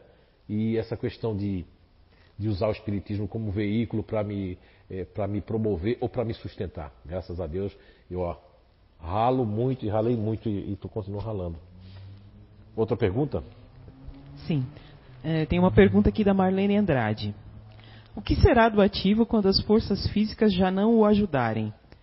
quando não teremos mais a oportunidade de executar e agir. Ela diz que ela pensa muito nisso ultimamente. Quem é que perguntou? A Marlene Andrade. Marlene Andrade, então, olha, Marlene Andrade, há exatamente aí uns 12 anos atrás, eu fiz, porque essas descobertas aconteceram muito de forma espontânea. E, e, e assim, eu estava fazendo os cursos, né? Brasil fora, seleções, inclusive. Aprendi muito com seleções, processos seletivos que nós estávamos fazendo e de repente encontrávamos é, pessoas com determinadas características e certas feitas eu encontrei muita gente ativa. E depois nós tivemos uma vizinha aqui no bairro Garcia e que na época que tivemos a vizinha que estava com arteriosclerose múltipla, é isso, é arteriosclerose múltipla, no mesmo, no mesmo ano, veja só como as coisas, é como cai avião, cai tudo de uma vez só, né? No mesmo ano aconteceu de eu conhecer várias pessoas que estavam com essa enfermidade, essa essa doença, a arteriosclerose múltipla, e todas elas que eu pesquisei pela psicometria e pela família me dá o, o, respaldo, porque eu sou tão cético que até minha próxima psicometria, que é exata, já foi provado isso, né? Eu ainda fico desconfiado e vou perguntar à família. Por incrível que pareça, naquele ano, dessas seis pessoas que eu, que eu tanto viajando como aqui, os relatos é que elas eram superativas. Então, não é a questão que a força ativa, você vê, eu vou dizer uma coisa para você, Marlene Andrade, Hoje a ciência não é o espiritismo que fala isso. A ciência nos diz, a ciência médica comprova de que o último hormônio, a última química que nos abandona até o desencarne é a cortisona, o cortisol, produzido pelas suprarrenais, produzido junto com a adrenalina. O que acontece é que muitas pessoas, eu não fui atrás disso, um dia se algum ortopedista, algum médico que não seja, que não queira notoriedade, que queira trabalhar para a humanidade, se interesse por um assunto, não é? Estou esperando o Ronan aí, bio, bio, biomedicina, esperando essas nutrólogas que estão se formando, que conhecem o inato, vai nos ajudar muito, porque nem todo alimento serve para todo mundo. Eu quero fazer tudo para todos, porque faz bem a mim, eu quero que faça aos outros. Tudo isso vai ser muito bem estudado. Agora, veja bem. E essas pessoas ativas, né, dentro dessa proposta que eu estava falando agora, chegou ao ponto de eu entender que essas pessoas ativas, a maioria que eu, que eu vi, quando era dos fazedores, tinha um problema nas, nas bacias, nos colágenos, no líquido, né? Que ele, esse líquido ele, ele nasce tão precioso. Aí eu comecei a investigar sobre isso. Esse líquido nasce tão, que é o líquido aquoso, né? Que nós temos três meninges, né? Nós temos a, a, a duramata, a piamata né, e a aracnoides. Nós temos essas três meninges e elas têm uma função muito essencial, desde o nosso sistema nervoso central ao nosso sistema nervoso periférico, que é o nosso sistema nervoso que nós chamamos de que ele contrabalanceia. Temos o periférico e temos o, o sistema nervoso que ele vai lidar ao contrário, né? Tá? E autônomo, né? Que, que faz a construção do nosso corpo. E esse líquido aquoso, que ele, ele é fabricado pelas meninges, que ele vai junto da, ajuda a ter aquele colágeno das juntas, né? Entre os ossos e os nervos e etc, e, né? e, a, e a carne, etc. Nas pessoas ativas, quando elas têm raiva contida, porque é uma questão comportamental. Se você passou 20 anos tendo raiva, demônio, olha essa irmã minha, olha esse meu pai, esse, ai, eu vou pegar ele, eu quero pegar ele. É, quando eu tenho essa energia, que ela vem nos ativos, e que eu tenho aquela coisa assim de ficar vibrando aquilo ali, eu estou fazendo primeiro mal a mim. Se eu tenho uma força magnética forte e a outra pessoa merece, eu também faço a ela, mas eu primeiro faço a mim mesmo. É a lei da natureza. Agora, isso, essa, essa, essa, esse entendimento, e esse conhecimento que, que me veio sem eu, eu estar procurando, e, e, isso é muito bom porque é espontâneo, nos elucidou de que as pessoas ativas elas têm uma probabilidade maior de ter arteriosclerose múltipla e, e, o grande, eu acredito que o grande, não vou dizer castigo, que isso não existe, mas o que ela buscou e, tá, e vai ter, o que ela plantou, ela vai colher, é muitas vezes estar sem poder usar aquela energia ativa, porque está com arteriosclerose múltipla, por estar inclusive com rigidez muscular, e hoje, quando eu estava pesquisando a ela, eu percebi que existem muitos, muitos vídeos que são negligenciados, né? Outros são, inclusive, agora impulsionados, né? As mentiras. Mas eu passei para algumas pessoas aqui na altura um vídeo que fala que existe uma alga que deixou lagos nos Estados Unidos, em vários países esverdeados, que essa alga foi o que provocou a ela bactérias também, e que não foi elucidada porque se você vê o número de pessoas que tem ela e que essa bactéria ela foi contraída por quê? Porque tá, é, é, as pessoas não estão foram tomar banho ou tomar essa água que é uma água que não era apropriada para o ser humano tomar. Então muitos dos nossos males vem ou de uma alimentação ruim ou de algo que nós não sabíamos e vem também da forma pensamento. Os ativos têm que cuidar com a raiva contida, com o rancor, com a revolta, porque o passado devia ter sido assim, porque eu devia ter sido assado, porque a minha empresa tem que ter sido assim, por isso que devia ter sido assim, porque isso devia, devia, já foi. Fica com aquela frase de Chico Xavier. Eu não vou poder fazer, né? mas eu posso aqui, como é que é? Eu posso Ó, embora eu, embora ninguém possa voltar atrás, fazer, né? E fazer um novo começo. Hein? Vamos lá, leia aí, dona Sandra, para a Marlene. Embora ninguém possa voltar atrás e fazer um novo começo, qualquer um pode começar agora e fazer um novo fim. Isso. Essa frase maravilhosa, Chico Xavier. Agora, os ativos têm que tomar consciência disso. Olha, Marlene Andrade, ninguém é melhor do que ninguém. Eu já escutei pessoas dizer, poxa vida, eu não queria ter nascido assim racional. Eu queria ter nascido ativo. Os ativos, ah, eu queria ter nascido mais emocional. Outro emocional, eu queria ter nascido mais racional. Você nasceu e você está no lugar onde você devia estar. Agora, hum, isso não é uma coisa fechada. Muitas vezes eu devia estar em outro lugar, mas eu não fui porque eu não quis ir. Outras vezes eu era para estar naquele outro lugar, eu também não quis ir. Agora, o que acontece é que os ativos têm que tomar cuidado, muito cuidado, se ele tem esse conhecimento que vocês têm agora, imagine aqueles que não têm, mas Papai do Céu manda alguém de alguma religião, de alguma coisa, para alertar essas pessoas. O importante é que muita gente tem muito conhecimento, mas não, não faz uso dele. Não é? Então, quando Jesus disse naquela sua parábola, jogar pérolas aos porcos, não estou chamando aqui ninguém de porco, tá? Ele quis dizer que os porcos vão pegar as pérolas, vão comer, vão sujar, né? Não vão saber o que fazer com ela. Então, muitas vezes, é, e a mais das vezes, um conhecimento desse, que é tão simples, que é complexo, mas que nós é, conseguimos fazer de uma simplicidade para que as pessoas leigas e doutas possam entendê-lo, eu, eu, recomendo para você, Marlene, não só para você, para todos os ativos de uma maneira geral, é que reflitam esse conhecimento e façam algo para modificar a raiva contida, a revolta, a questão de ficar pensando por que não foi daquele jeito, do meu mal way, porque era para ter sido assim. Isso é que traz enfermidades que a pessoa não precisava ter. Agora, é uma questão de hábito.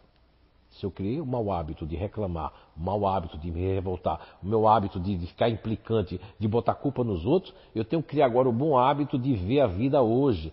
Porque muitos autores tragam assim, não, você tem que viver a vida hoje. Poxa vida, eles não conhecem essa descoberta, saber que os futuristas, os ativos de uma maneira geral, eles têm que viver para frente. Né? Seja de alguma forma preocupados, nasceram para isso. Você quer descaracterizar o que Deus fez porque você não é assim? Não, existe um equilíbrio. Tem como equilibrar? Tem. Quanto mais eu me conheço, quanto mais eu sei os meus compartimentos, quanto mais eu sei como é que eu funciono, maior a probabilidade de eu fazer realmente a minha tão sonhada e tão divulgada aos longos dessas duas décadas que se chama reforma íntima. Minha voz está ali. Uma outra pergunta? Eu vou ler só os comentários que você pediu. Pode ler os comentários, é, ótimo. A Rosimar continua as perguntas aí, tá? Ok. É, a Sheila Escolari mandou. Sou muito grata ao conhecimento do CIU, porque tanto pouco que ainda sei como mudou meu comportamento e minha vida pessoal. Viviane Fagundes. Esse conhecimento é um divisor de águas. Ah, Luciana Dutra. É muito bom saber lidar com nós mesmos para depois saber lidar e entender o próximo. É grande, é grande estudo, uma descoberta fantástica. Jordana Assunção. Existe uma pessoa antes e uma depois desse conhecimento. Com certeza fez diferença na minha vida.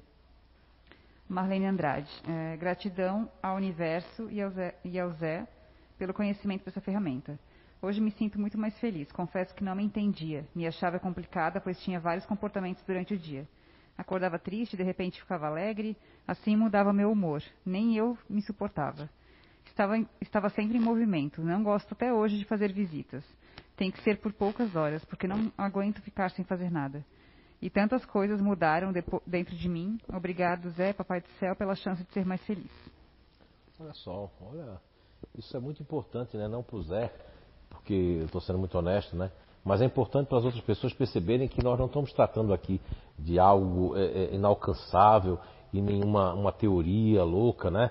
Estamos tratando de algo que está dentro de cada um de nós e que eu peço perdão até desculpa de eu ser o descobridor se era para ser outra pessoa ou algum de vocês que são notórios, né? Me perdoe, mas eu não tenho culpa. Isso eu não carrego mais essa culpa. Eu estou aqui fazendo a minha parte pequenininho, né, com o pessoal do CEIU. Eu tenho essas pessoas aqui que nos apoiam, vocês que estão conhecendo, estão se libertando. Tenho que agradecer primeiramente a Papai do Céu, agradecer primeiramente aos anjos da guarda de vocês, que de alguma forma conseguiram trazer vocês. E vocês não se sintam mal aqueles que não conseguem fazer seus familiares alcançar isso porque tem um diploma, porque tem uma pós, porque tem um mestrado, porque tem um doutorado e acham que isso aqui é, é algo que não existe e que o sistema e que o Matrix e as pessoas, aquilo que já está sendo dito até hoje é o que é importante e o que vai ser ciência. Não, a ciência ela é mutante, a ciência ela se renova, ela se, ela, a ciência é feita de erros e acertos e todos nós estamos aqui na Terra para errarmos, mas principalmente para tentarmos acertar e nos melhorarmos a cada dia, a cada momento da nossa vida. A Clarice vota: sou um ser muito melhor hoje depois desse conhecimento. Gratidão. Isabelita Ribeiro: gratidão nesse processo de aprendizado e evolução. Mara Roncaglio: o pouco que aprendi até hoje já fez muita diferença na minha vida. A gratidão a todos vocês da CEIU. Ah, aí agora continuam as perguntas. Agora uma pergunta da Ana Júlia. É, voltando às questões de concepção e gestação da aula passada, Em quais aspectos do comportamento impacta cada GNI ou BNI que estava em gestação? E quais as influências durante a vida para as questões de rejeição dos pais e tentativas de aborto mal, mal sucedidas, independente do conhecimento ou não do indivíduo dessa situação? Olha que pergunta, viu, Ana Júlia? Você tá catedrática aí, viu? Pergunta difícil, boa. Gosto de pergunta difícil, assim, boa. Olha só, na aula passada nós passamos um filminho ali da gestação e depois, hoje, em algum momento aqui, eu falei é, que a mãe, né, a co-criadora de Papai do Céu de Deus, a mãe, né, porque a mãe, mesmo que ela rejeite o filho depois, ela, veja bem, isso é muito importante. Primeiro, eu fazer aqui um aspecto, Ana Júlia, o que me fez ficar dentro da doutrina espírita, da ciência espírita, foi exatamente esse, essa grande, esse grande estudo minucioso que faz a doutrina espírita sobre a reencarnação, que muitos, milhares, muito tempo atrás, né, 5, 6 mil anos atrás, através do, do, do livro dos Vedas, através da, do hinduísmo e de tantas outras, né, outros conhecimentos que são orientais, já falavam sobre a reencarnação. Mas é a doutrina espírita, a ciência espírita, que vem cientificar, vem é, parametrizar e nos demonstrar a necessidade da, da reencarnação e da encarnação dos espíritos na Terra. Agora, os meandros de uma gestação, elas são muitas motivações e, e, muitas também, infelizmente, destruições de reencarnações. Porque o que nós temos que levar em conta, não sei se você já leu algumas obras de André Luiz, e propriamente dito a questão do, do livro dos Espíritos, onde tem as antipatias e as simpatias espirituais, se nós linkarmos todos esses conhecimentos, nós vamos perceber que uma gestação ela pode ser de um espírito amigo, de uma pessoa que vem como mãe para devolver aquilo que aquele filho, que é um espírito que precisa de necessidade de ter todo esse carinho, e muitas vezes é também o contrário, um espírito que foi muito, é, é, que, que eu devo muito como pai ou como mãe, e eu venho para acertar contas, de, de fazer o meu possível. E o espírito que está aqui dentro, a rejeição pode ser dele, independente se ele é, é, é de qual gene seja, ou independente se ele é da base ativa, da base emocional ou da base racional. Agora, isso, essa rejeição vai depender do grau de perdão, mesmo. Olha só que, que fantástico é a questão da sede da alma, quando você faz uma, um link da sede da alma, das três sedes da 146, com o GNI, que são os princípios elementar natural, a essência, o código fonte. Esse código fonte já vem ali, desde o gameta, desde a, da, do encontro do zigoto, né, no zigoto, e ali já imprime. Agora vai depender muito da mãe também, Ana Júlia. Se eu sou uma mãe emocional, que eu me preocupo muito com meu filho, mas se eu me preocupo mais com os outros que com meu filho. Se eu sou uma mãe racional, que eu vivo no mundo da lua e estou fumando, bebendo, não estou nem aí com meu filho, né? Ou se eu sou uma pessoa ativa, que eu, eu trabalho até o último dia da minha vida e me faz bem, porque eu sou ativa. E o meu filho, ele me acompanha nisso porque eu sou co-criadora. Eu estou gestionando ele. Aí há os bebês que nascem, que eles vão ter um pouco, muito da vida passada, porque vem como forma de ego de apoio. Eu tenho um netinho mesmo que ele é movido à energia, vai servir para exemplificar para você. O, o, meu netinho, que é o caçulinha, ele faz parte de um GNI que eu nominei de neutro racional. Mas veja bem, já se apresenta com, com, com os, o, nós vamos falar esse ano aqui se der tempo, o subego, já muito aflorado, otimista. Mas quando o pai dele está em casa com ele, e o pai dele é super, ele é uma pessoa que é super quieta, o pai dele é bem racional, o menino dorme e fica assim, ó, quietinho. Mas quando a mãe dele, que é emocional com ativo, chega em casa, que ela vem assim, ó, cheia de preocupação, que a energia dela entra em casa, o menino já começa a quebrar as coisas, pegar, mexer ali. Você vê, parece que é um botão que aciona. Eles perceberam isso, não é? É como se fosse um botão que aciona. Não é? Então, olha só, estou falando de uma coisa que eu já estou fora da barriga, né? Estou fora da. Não sou mais um feto. O que é que acontece? Há também é, muitas pessoas que, médicos que dizem, eu não entendi porque fulano nasceu precoce.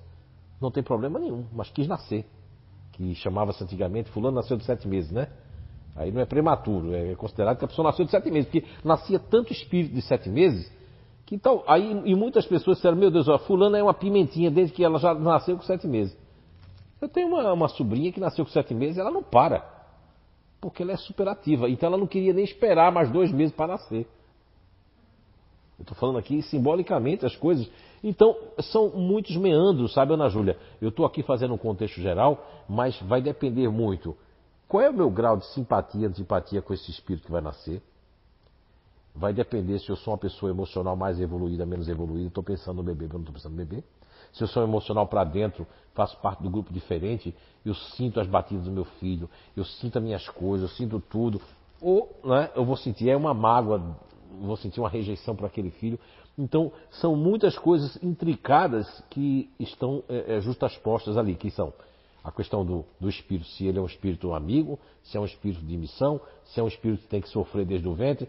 E a questão do aborto, agora entrando para você na questão do aborto, nesse livro aqui, Caminheiros do Bem, que é um livro daqui da casa, né, Psicografia pelo Espírito do irmão Jonas, eu acho muito interessante esse livro porque ele traz algumas outras, assim, é, é, algumas outras ilações e demonstrando outros pontos dos postos socorros no qual os caminheiros do bem eles vão e tem uma jovem moça, senhora, que está com os três abortados, né? Sugando as suas energias.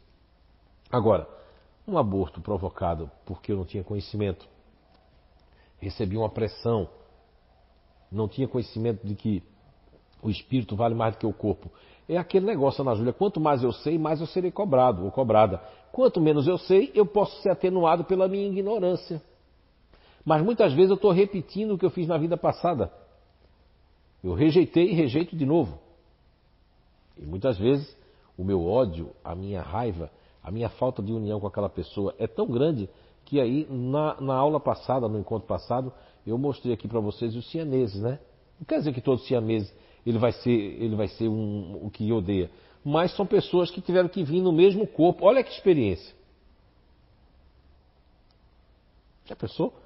Vir duas cabeças, você dividir o mesmo corpo e ter personalidades diferentes. Então, assim, nós, como diz a espiritualidade, Ana Júlia a, a, a, responde a Kardec, inclusive naquelas questões que eu trouxe hoje para vocês aqui.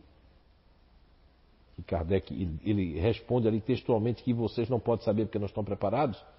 Então, nós já temos assim, quando você estuda, sem a questão de ser fanático ou de, de, colocar o seu ponto de vista, você estuda com a cabeça aberta, sem criar crenças limitantes, você acaba linkando pormenores. Você linka a simpatia e antipatia, linka a questão é, é, é, da rejeição dos inimigos de outra vida, é? de Jesus pedindo, clamando para que nós né, é, é, amemos até os nossos inimigos, né, de forma que a gente não tem que ter simpatia por eles, mas tem que ter respeito, tem que esquecer. Quantas vezes as pessoas, Ana Júlia, é dentro do seu ponto de vista de querer achar um defeito na pessoa por algum motivo, porque escutou a pessoa falando uma coisa ou duas ou três e vai julgar para querer crucificar uma pessoa, não é verdade? Seja na nossa família, seja na relação social ou profissional. E de repente a pessoa não, não se ela tem pouco conhecimento ou não tem conhecimento nenhum, ela vai ser perdoada. Agora, se uma pessoa tem um conhecimento, tem um conhecimento inclusive psiqui, psicológico, né?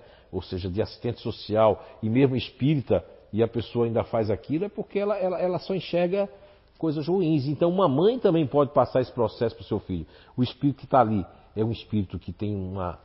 Ah, olha aí agora, na Júlia. Ele tem uma noção boa. Tinha que vir naquele ventre ali, né? Com a mãe totalmente aloprada, e o espírito nasce e é uma excelente pessoa, totalmente diferente da mãe, ou do pai. Não é? Agora, os abortos são realmente intricados, porque existem muitas motivações. Esse livro, até é, indico que você leia, não é porque é um livro que foi psicografado aqui na casa, se chama Caminheiros do Bem, é, pelo espírito Jonas. É muito interessante, porque ali mostra o que é uma rejeição que a pessoa rejeitou, rejeitou e não queria, né? E fez coisas, às vezes, só por causa do corpo, só porque alguém não quer, por causa do orgulho, por esconder. São tantos motivos. Hoje em dia já não tem tanto isso. Imagina as pessoas no passado quanto sofriam, né? Na questão do aborto. Existem países que o aborto, inclusive, é legalizado. Mas você vê que a Igreja Católica, o Espiritismo, todo mundo que, que tem um pouco da percepção da alma, que não são materialistas, sabe que a vida ali existe vida. Existe uns filminhos que nós passávamos aqui há muitos anos atrás, ainda quando o palco era ali, né, Gisela? Uns filmezinhos sobre a questão do aborto, né? Do espírito se encolhendo, né? De vários cientistas que perceberam, até uma, uma pessoa que matou não sei quantas pessoas fazendo aborto, né? Muitos, muitos. E ele chegou a, ele mesmo chegou a fazer esse estudo e ficar contra, né? O aborto, porque quando iam tirar com os ferros, o feto se encolhia todo, sentia, o espírito sentia que ele ia ser assassinado. Não é? Então, isso vai muito longe, mas muito, olha, pergunta muito boa, viu, Ana Júlia? Muito obrigado. Agora uma pergunta da Adriana Souza. Ela diz: Boa noite. Uma pessoa que nasce emocional, após sofrer traumas, pode se tornar racional, deixando-a diferente de suas origens? Eu, eu vou dizer quem é que fala isso? Adriana Souza. Adriana Souza. Eu acho até que é o contrário. A pessoa achava que ela era emocional porque ela foi ela foi usando o passado. Pode acontecer muito, acontece muito isso, principalmente quem é neutros, quem são futuristas, principalmente esses dois grupos. Eu já vi muito essa história interessante, né? Olha só, Rosimar. Isso já em terapia eu tive muito esses casos de pessoas que são neutros, racionais, pela criação, pela força de tudo que tinham que ser, tinham que ser mais emocional. Eu vou dizer para você, é, é, Adriana Souza, a criação da minha, da minha mãe, que é uma disponível, uma pessoa com emocional para fora, criou todos nós para estar tá sempre ajudando aos outros, pensando mais nos outros que na gente. Isso foi tão forte, a energia dela é tão forte, porque né, a gente, ela teve que criar a gente sozinha, né? Depois, depois dos 11 anos, tudo adolescente já, e um, um bebê de dois aninhos ali, que ela impregnou isso tão forte em todos nós que mesmo aqueles que são racionais ficaram dessa forma de prestar atenção nos outros. Olha como a simbiose dessa questão energética da mãe, quando tem uma energia muito, né?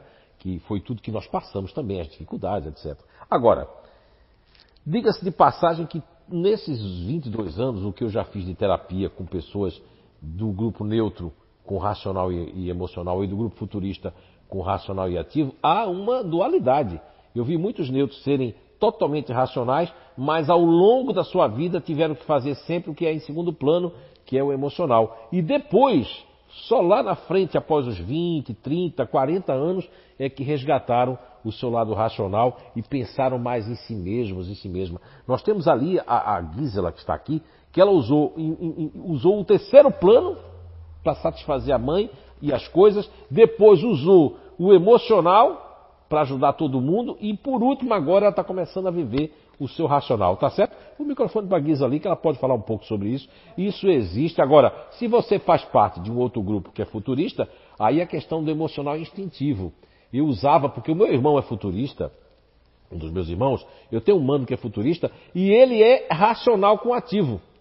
Mas quem conhecer ele vai dizer que ele é um disponível, um prestativo, por conta da criação da minha mãe por que ele passou na gestação, do que ele passou na nossa casa, de só servir aos outros, quem conhece ele profissionalmente vai dizer que ele é um disponível. Pois não, Guisa, por favor. exatamente isso. Até, digamos, quando eu entrei na casa, eu estava ainda naquela coisa do ativo e vivia com uma pessoa inteiramente racional e a gente não se entendia exatamente por causa disso.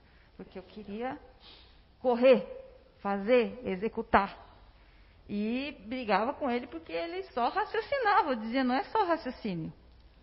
Depois que eu conheci a ferramenta, eu entendi ele e comecei a me entender também, a me conhecer de verdade.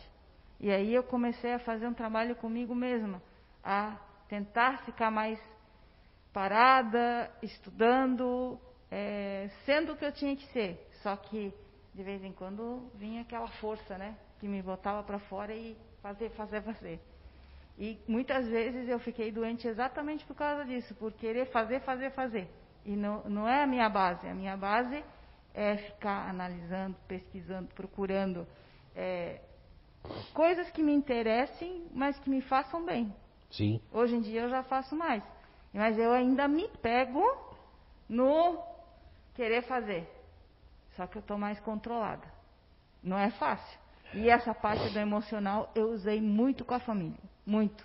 Eu resolvi a vida de todo mundo. Só não resolvi a minha. Muito Mas agora eu estou resolvendo a minha, as minhas emoções. Porque se eu não resolver as minhas emoções, eu vou ficar doente. Muito bem, muito obrigado, Guisa. Eu acredito que Adriana Souza ficou muito explícito, não importa o teu grupo natural de inteligência. Agora, se ele for futurista e neutro, e continuador também tem isso, os três, pode oscilar muito.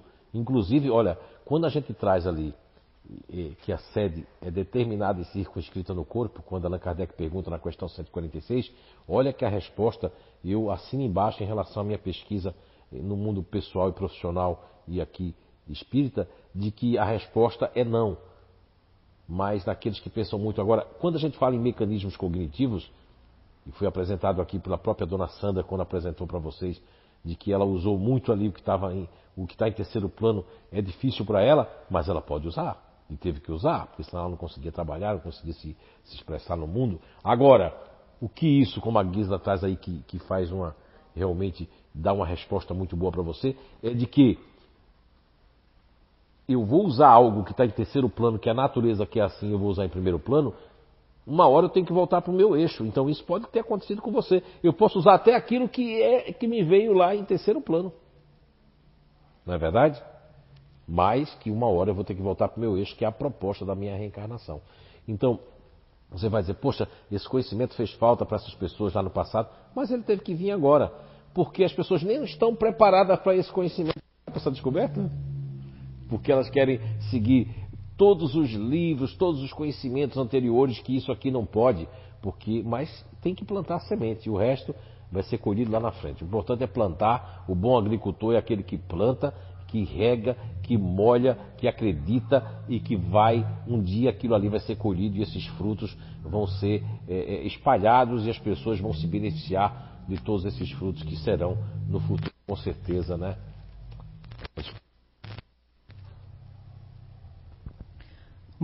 Outra pergunta da Betânia Gunter. Ela diz assim: A Gabi é uma ativa e eu sou uma racional. Como eu poderia fazer um tratamento nela de forma prática? É, aí ela continua, né? O ser ativo é uma predisposição mais que os outros, é, ela coloca, racionais e emocionais, a ter ectoplasmia ou efeito físico? Aí ela colocou assim: dispersar primeiro. Perfeito, eu já entendi que é necessário. Obrigada e é bem esclarecedor.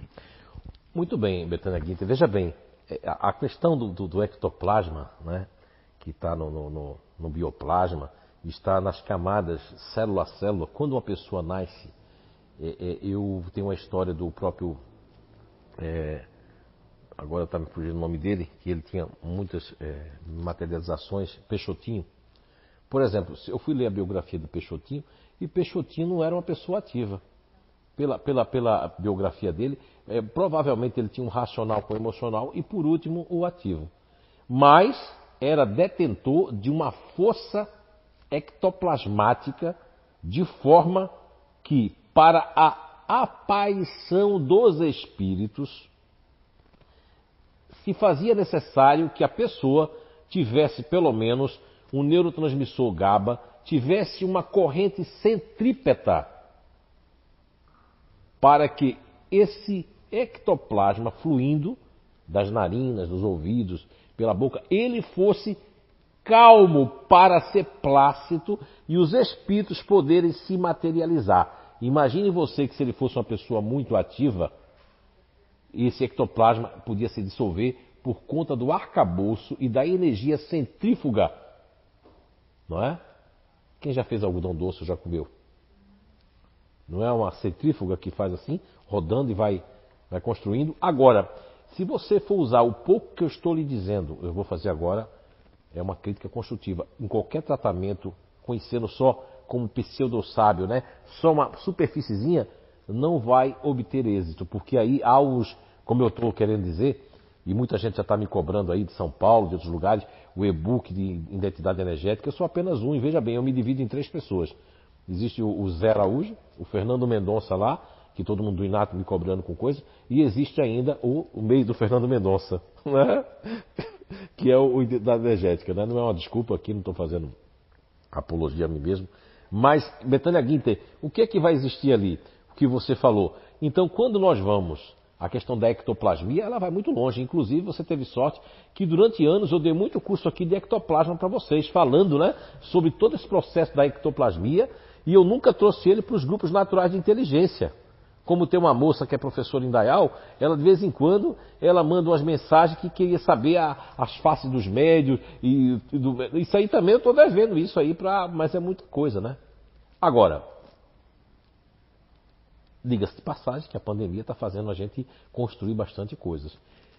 Veja bem, aí ela falou ali no, no, numa parte ali que agora eu, eu, me perdi, que ela fala da aplicabilidade, né? Na Gabriele, por exemplo. Agora lembrei. Sim na Gabriele. Dispersar, tudo bem, mas você vai encontrar quatro tipos de ativos. Por isso que é necessário esse conhecimento do e-book do Identidade Energética. Você vai encontrar quatro faces de racional e quatro faces de emocional. São 12 técnicas diferentes. Porque enquanto um, o, o começo pode ser um dispersivo, no outro já não pode ser isso. Vai ser um dispersivo diferenciado não é? E no, nos emocionais, vai ter o emocional com ativo, que aí já cabe um dispersivo junto com outra técnica, vai ter o racional com ativo, que também cabe um dispersivo, mas é diferente, é um dispersivo mais no frontal, nos chakras. Então isso tudo, é, essa questão da, da, da identidade energética, isso engloba vários conhecimentos, e inclusive, pela primeira vez, eu estudei há muitos anos, voltei a estudar a medicina chinesa, e não estou entrando na acupuntura, mas tem uma, uma grande amiga que é a Elisa aí de, de São Paulo, de, de, de, Jundiaí, eu quero agradecer, ela, tem, ela mandou muitos links maravilhosos da acupuntura, porque existem outros tipos de acupuntura hoje que não usam mais agulha, usam os pontos. E eu quero contribuir com o conhecimento é, que nós temos da energia desde bebezinho, com a descoberta dos grupos naturais de inteligência, com a acupuntura. Se eles tiverem a cabeça aberta, para perceber que nem todos os plexos, porque para a pessoa aplicar uma bioenergia, um reiki, um, um coisa aí, eles têm que ter conhecimento dos nós, que são milhões de chakras. Hoje, as pessoas ainda estão como aqueles antigos, que são os sete, ou seis, ou oito chakras. Mas existem milhões. Existe um chakra mesmo, que o, quando o Jacó Melo falou, eu fui pesquisar aqui dentro. E a Guisa é uma das testemunhas que nós temos aqui mais antiga, que é o Meral. Que você, que fez a pergunta, Betânia Guinter, e alguns que têm aqui, que vai ter esse humeral, dona Júlia tem esse humeral aqui, pode ser comprometido. Só quem é de alguns grupos vai ter um humeral que vai estar, tá, inclusive, ó, ele vai estar tá, uh, com uma coisa energética aqui e você não vai tratar, aí é todo mundo vai tratar o humeral dos outros que não vai, não é que não tem humeral, não vai ter problema ali. Entende? Então são muitas coisas que para usar as técnicas e para. É, eu não estou querendo aqui me fazer de difícil, de rogado, nem dizer que, que as pessoas não vão conseguir. Não, é que é, o que acontece é esse imediatismo que as pessoas têm. Não é o caso da Betânia Guinter. Ela quer compreender, ela quer ajudar, isso é fantástico. Mas existe um ditado na minha terra, no interior, que é botar os carros na frente dos bois. Então as pessoas, elas, elas se degradam no sentido de se decepcionarem, criar muita expectativa e vão pegar logo fazer uma coisa, de repente tem uma pesquisa lá, olha só. Esses dias eu indo fazendo uma pesquisa, olha só, a Gisela mandou um link de um negócio da Espanha, de um professor. Depois eu vi que fazia sentido uma coisa que ele disse e o resto não fazia sentido para mim. Porque falava de Gardner, falava das inteligências múltiplas e tal e tal. Mas teve uma coisinha ali que o cara falou que eu fui pesquisar desse médico que é a história muito bonita de um médico negro que, que foi. É, é uma história muito legal, assim. E aí, daquela história, eu fui para um outro lugar em Harvard. Depois eu fui, quando eu vi, fui bater em Montreal, a pesquisa dos neurotídeos, que é a pesquisa dos neurônios do coração. Aí descobri que tem uma pesquisa em Montreal, mas já criaram uma espécie, assim como o Dr. Bruce Lipton, com todo respeito, já foi pelo caminho pro, com o Deepak Chopra, né? Aquele caminho já meditativo que não vai servir para todo mundo. Serve para eles, porque são pessoas que entram no, no, no Zen. E quem não entra no Zen, fica para quê? Pro Arém? Pro Tem? Pro quem? Né? Valeu. Muito obrigado, Betânia Guinter, pela pergunta. Aí a Isabelita Ribeiro, ela comenta assim, aproveitando a questão da Marlene Andrade, quando ela falou ali sobre os ativos, tenho me sentido frequentemente exausta ao final do dia e na maioria das vezes já acordo cansada. Então, o, o, existe aí hoje, o pessoal, fiquei triste, né? Obrigado pela pergunta, viu, Isabelita Ribeiro, não é? Eu, eu vou dizer para você, Isabelita, uh, eu, eu, fiquei muito triste porque o, o, o, como é que é o nome dele? É Emanuel Zimmermann. Em- é, Zimmer, acho que é o que, o que fez grandes feitos na, na homeopatia, né? Ele devia ficar triste, eu disse isso em algum dos meus livros, sei se você é cura um ou dois, mas quando eu quis dizer isso no Você é cura um, eu vou explicar para vocês agora. É que pense bem, a alopatia cria receitas e remédios para remediar e tal, tal, tal. Aí a homeopatia que estava fazendo remédio assim, criaram que existe, lógico que eles devem ter detectado, é, é, é que é, é, se chama assim, eles criaram que é, como é que é o nome disso? É fadiga adrenal. E, e- e existe? Existe. Só que eles estão percebendo que vão fazer um remedinho, um chá para fadiga adrenal. Veja bem, a fadiga adrenal, no caso da Isabelita Ribeiro, e daqueles que fazem parte dos ativos, principalmente os, os fazedores e os futuristas ativos, eles vão ter essa fadiga adrenal. Por que essa fadiga adrenal vai existir? Porque passaram dos seus limites da força. Mas isso vai acontecer porque o seu emocional que vem em segundo plano está passando por problemas sérios. Quando o meu emocional está afetado, que é o meu emocional instintivo, Isabelita Ribeiro, nós temos o nível 4 no Inato que falamos sobre isso, que é que todos vocês que estiveram lá comprovaram, né? Que o emocional instintivo que todos nós temos, que é o que está ligado ao instinto, e que lá no Inato eu não posso falar da questão 71, 72, 73, 74, 75 e 76, onde Allan Kardec leva uma lição sobre a questão da importância do instinto até chegar ao grau máximo donde nós não vamos mais necessitar da influência instintiva, que está ligada nos ativos à amígdala cerebral, ao bulbo e toda a nossa formação de peptídeos, que vão ser peptídeos, como os cientistas já chegaram a perceber, são peptídeos com direções de pensamentos e emoções. Ou seja, eles descobriram que existe o peptídeo do perdão, do amor, da mágoa, da disposição, da indisposição. E dentro disso que você falou, que remete-se à, à fadiga adrenal, está ligada com os ativos. Eu fiz essa descoberta. Não da fadiga adrenal não fui eu. São aí renomados homeopatas, pessoas que tratam pessoas com habilidade e acessibilidade que está em muitas pessoas, não está só nesse Zé aqui, que fala para você, de- detectaram que existia a fadiga adrenal.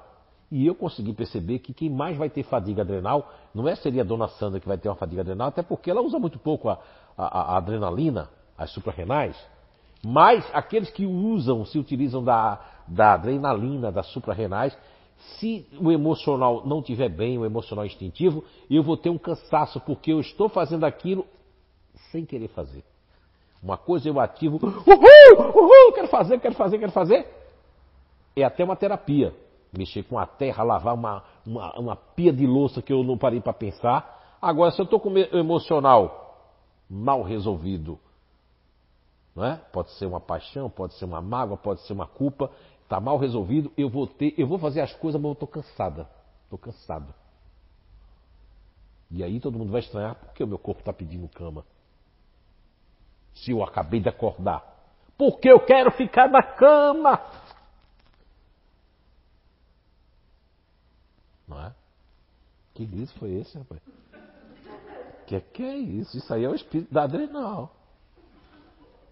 Eu espero ter respondido, viu? Muito boa pergunta. Vocês estão tirando meu couro, já são 19 horas, né? 19 horas ali? E 30, rapaz, já passei do limite, né? Mas uma última eu ainda respondo. Tem só uns comentários Ah, aqui. os comentários que é- É. as pessoas gostam, né? Sim. Aí o Marcelo Rosenbrock, ele coloca aqui: gratidão pelo conhecimento que transformou a minha vida. E quem sabe vai dar um novo rumo à minha existência. Obrigado ao Zé, ao Ceil e ao Inato. E a Belkis de Araújo, ela coloca também: Eu agradeço todos os dias o, o conhecimento abençoado que mudou a minha vida. A, San- a Andréa Item coloca: Se não fosse a CIU e este conhecimento, hoje eu não seria tão feliz. Gratidão. Legal. Aí a Marlene Andrade coloca também. É, você me respondeu sem saber sobre uma tristeza que tenho de não conseguir levar os meus outros familiares. Sei que eles precisam conhecer esse estudo. Cheguei a me propor a pagar para um deles, que não quer saber. Então mudei meu modo de ser. E concordo com, você, com o que você falou. Tudo tem seu tempo. Sim, Marlene. É, no avião, quando a gente pega o avião, é, vai, e eles vão estar demonstrando se houver uma despressurização da cabine, entrar alguma coisa, que quando cair a máscara, primeiro a gente tem que botar a máscara em nós, né? Na gente, em você, em mim, e depois a gente coloca a máscara no outro. Agora, em, se tratando de família, de conhecimento, de conhecidos, quando as pessoas estão no sistema, no Matrix, elas estão é, aficionadas, como diz assim, como disse Jesus, né? O pior cego não é aquele que enxerga, mas aquele que não quer ver. O pior surdo não é aquele que não escuta, mas aquele que não quer escutar. E o pior daqueles que não querem prestar atenção, como as sementes ao longo do caminho, que é a parábola da, da, da semeadura, são aqueles que plantam em pedra. Então é a melhor coisa, primeiro, plantarmos dentro de nós o que nós podemos fazer por nós mesmos e depois, pelo exemplo, pelo nosso melhoramento, a gente atingir aos nossos familiares, que muitas vezes estamos em famílias que não são é, é, na mesma sintonia espiritual e no mesmo grau como demonstramos hoje no conhecimento de hoje. Quanto a, a, ao que, que, a André e todos que comentaram, Marcelo Rosenbrock, é, o, o é isso, é o recanto do saber. E todos nós aqui que estamos aqui como equipe, né, desde lá, do Eduardo, da, da Pâmela, da Eunice, da Gabi, da, da Gisla, né, que está aqui o Rudolf, a dona Sandra, a Rosimar, a dona Júlia e Beatriz e tantos outros que fazem parte da equipe aqui, aqueles que eu não citei, estão aqui, nós estamos como instrumentos para aprendermos juntos, nos amarmos e, acima de tudo, sermos grandiosas pontes para que todos vocês e aqueles que ainda vão vir possam evoluir cada vez mais. Agora, eu gostaria de dizer que hoje nós tivemos o primeiro leitura de psicografia, né? Que vai acontecer todos os domingos e vamos ter outros entrevistadores, debates também. E temos muitos, inclusive a Belks de Caruaru, acho que está também já na lista, né? Vamos ter uma lista grande, mas temos que respeitar. Na próxima semana já vai ser psicografias de pessoas, né? Que nós não vamos dizer, sempre tem a surpresa, para a pessoa ficar na expectativa, tá certo? E dizer para todos vocês que chegamos ao final, então vamos fazer uma pequena prece eh, de agradecimento pelo dia de hoje, por todo esse conhecimento, e vou dar mais uma colher de chá. Vou dizer para o Eduardo ali, que é a pessoa que comanda aqui nossa TI, que dessa vez a gente vai liberar ainda para estar na internet esse encontro de hoje. Mas, quando chegar o momento que a espiritualidade vê que isso não deve para a internet, que você tem que se esforçar para naquele dia, naquele horário, você deixar gravando, ou alguém gravando, ou você mesmo estar tá conectado, isso vai acontecer, que foi acontecendo ao longo dos anos, né? E hoje nós vamos deixar ainda liberado é, ainda na internet. Tá certo? Principalmente no YouTube, depois o Eduardo deixa no Facebook, né? Então, meu agradecimento a todos vocês que estão aí nas suas casas, nos seus lares. Deixar uma mensagem antes da prece de que o pensamento ele é forte. Então, procure, por mais que você está passando momentos difíceis, eh, procure não sintonizar com, com notícias de morte, de morte, de morte. Pense na vida. Primeiro temos que pensar na vida porque a morte faz parte de todos nós, mas temos que pensar em viver, em fazer o melhor para nós e deixar o que vai acontecer, seja a hora que for, na hora que tiver que acontecer. Então vamos agora levar o nosso pensamento.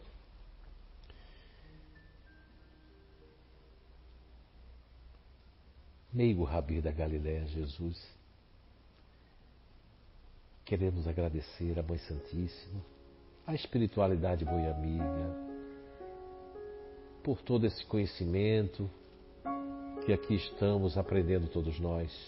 Muito obrigado por essas descobertas, por as elucidações, por esta doutrina espírita, pelo teu evangelho de vida eterna, o Beigo Rabi da Galileia. Papai do céu, abençoa cada lar, a cada pessoa que neste momento, mesmo depois desse dia, estejam a escutar, que essa prece possa ser o lenitivo, chegando aos corações tão sofridos daqueles que durante essa pandemia, seja pelo coronavírus, seja por outras enfermidades, se despediram dos seus entes queridos, mas na certeza de que eles continuam vivos, continuam nos incentivando ao melhoramento diário e constante, e que possamos, entrelaçados entre o bem e o amor, rogando ao alto a misericórdia e o perdão, que possamos acumular melhoras melhorias e, acima de tudo, o amor que nos liberta daquele amor carnal que nos escraviza. Pensemos todos nós no amor universal que liberta, que aprimora e que simplesmente ama. E que possamos amar cada vez mais, hoje, agora e sempre. Assim seja. Muita paz.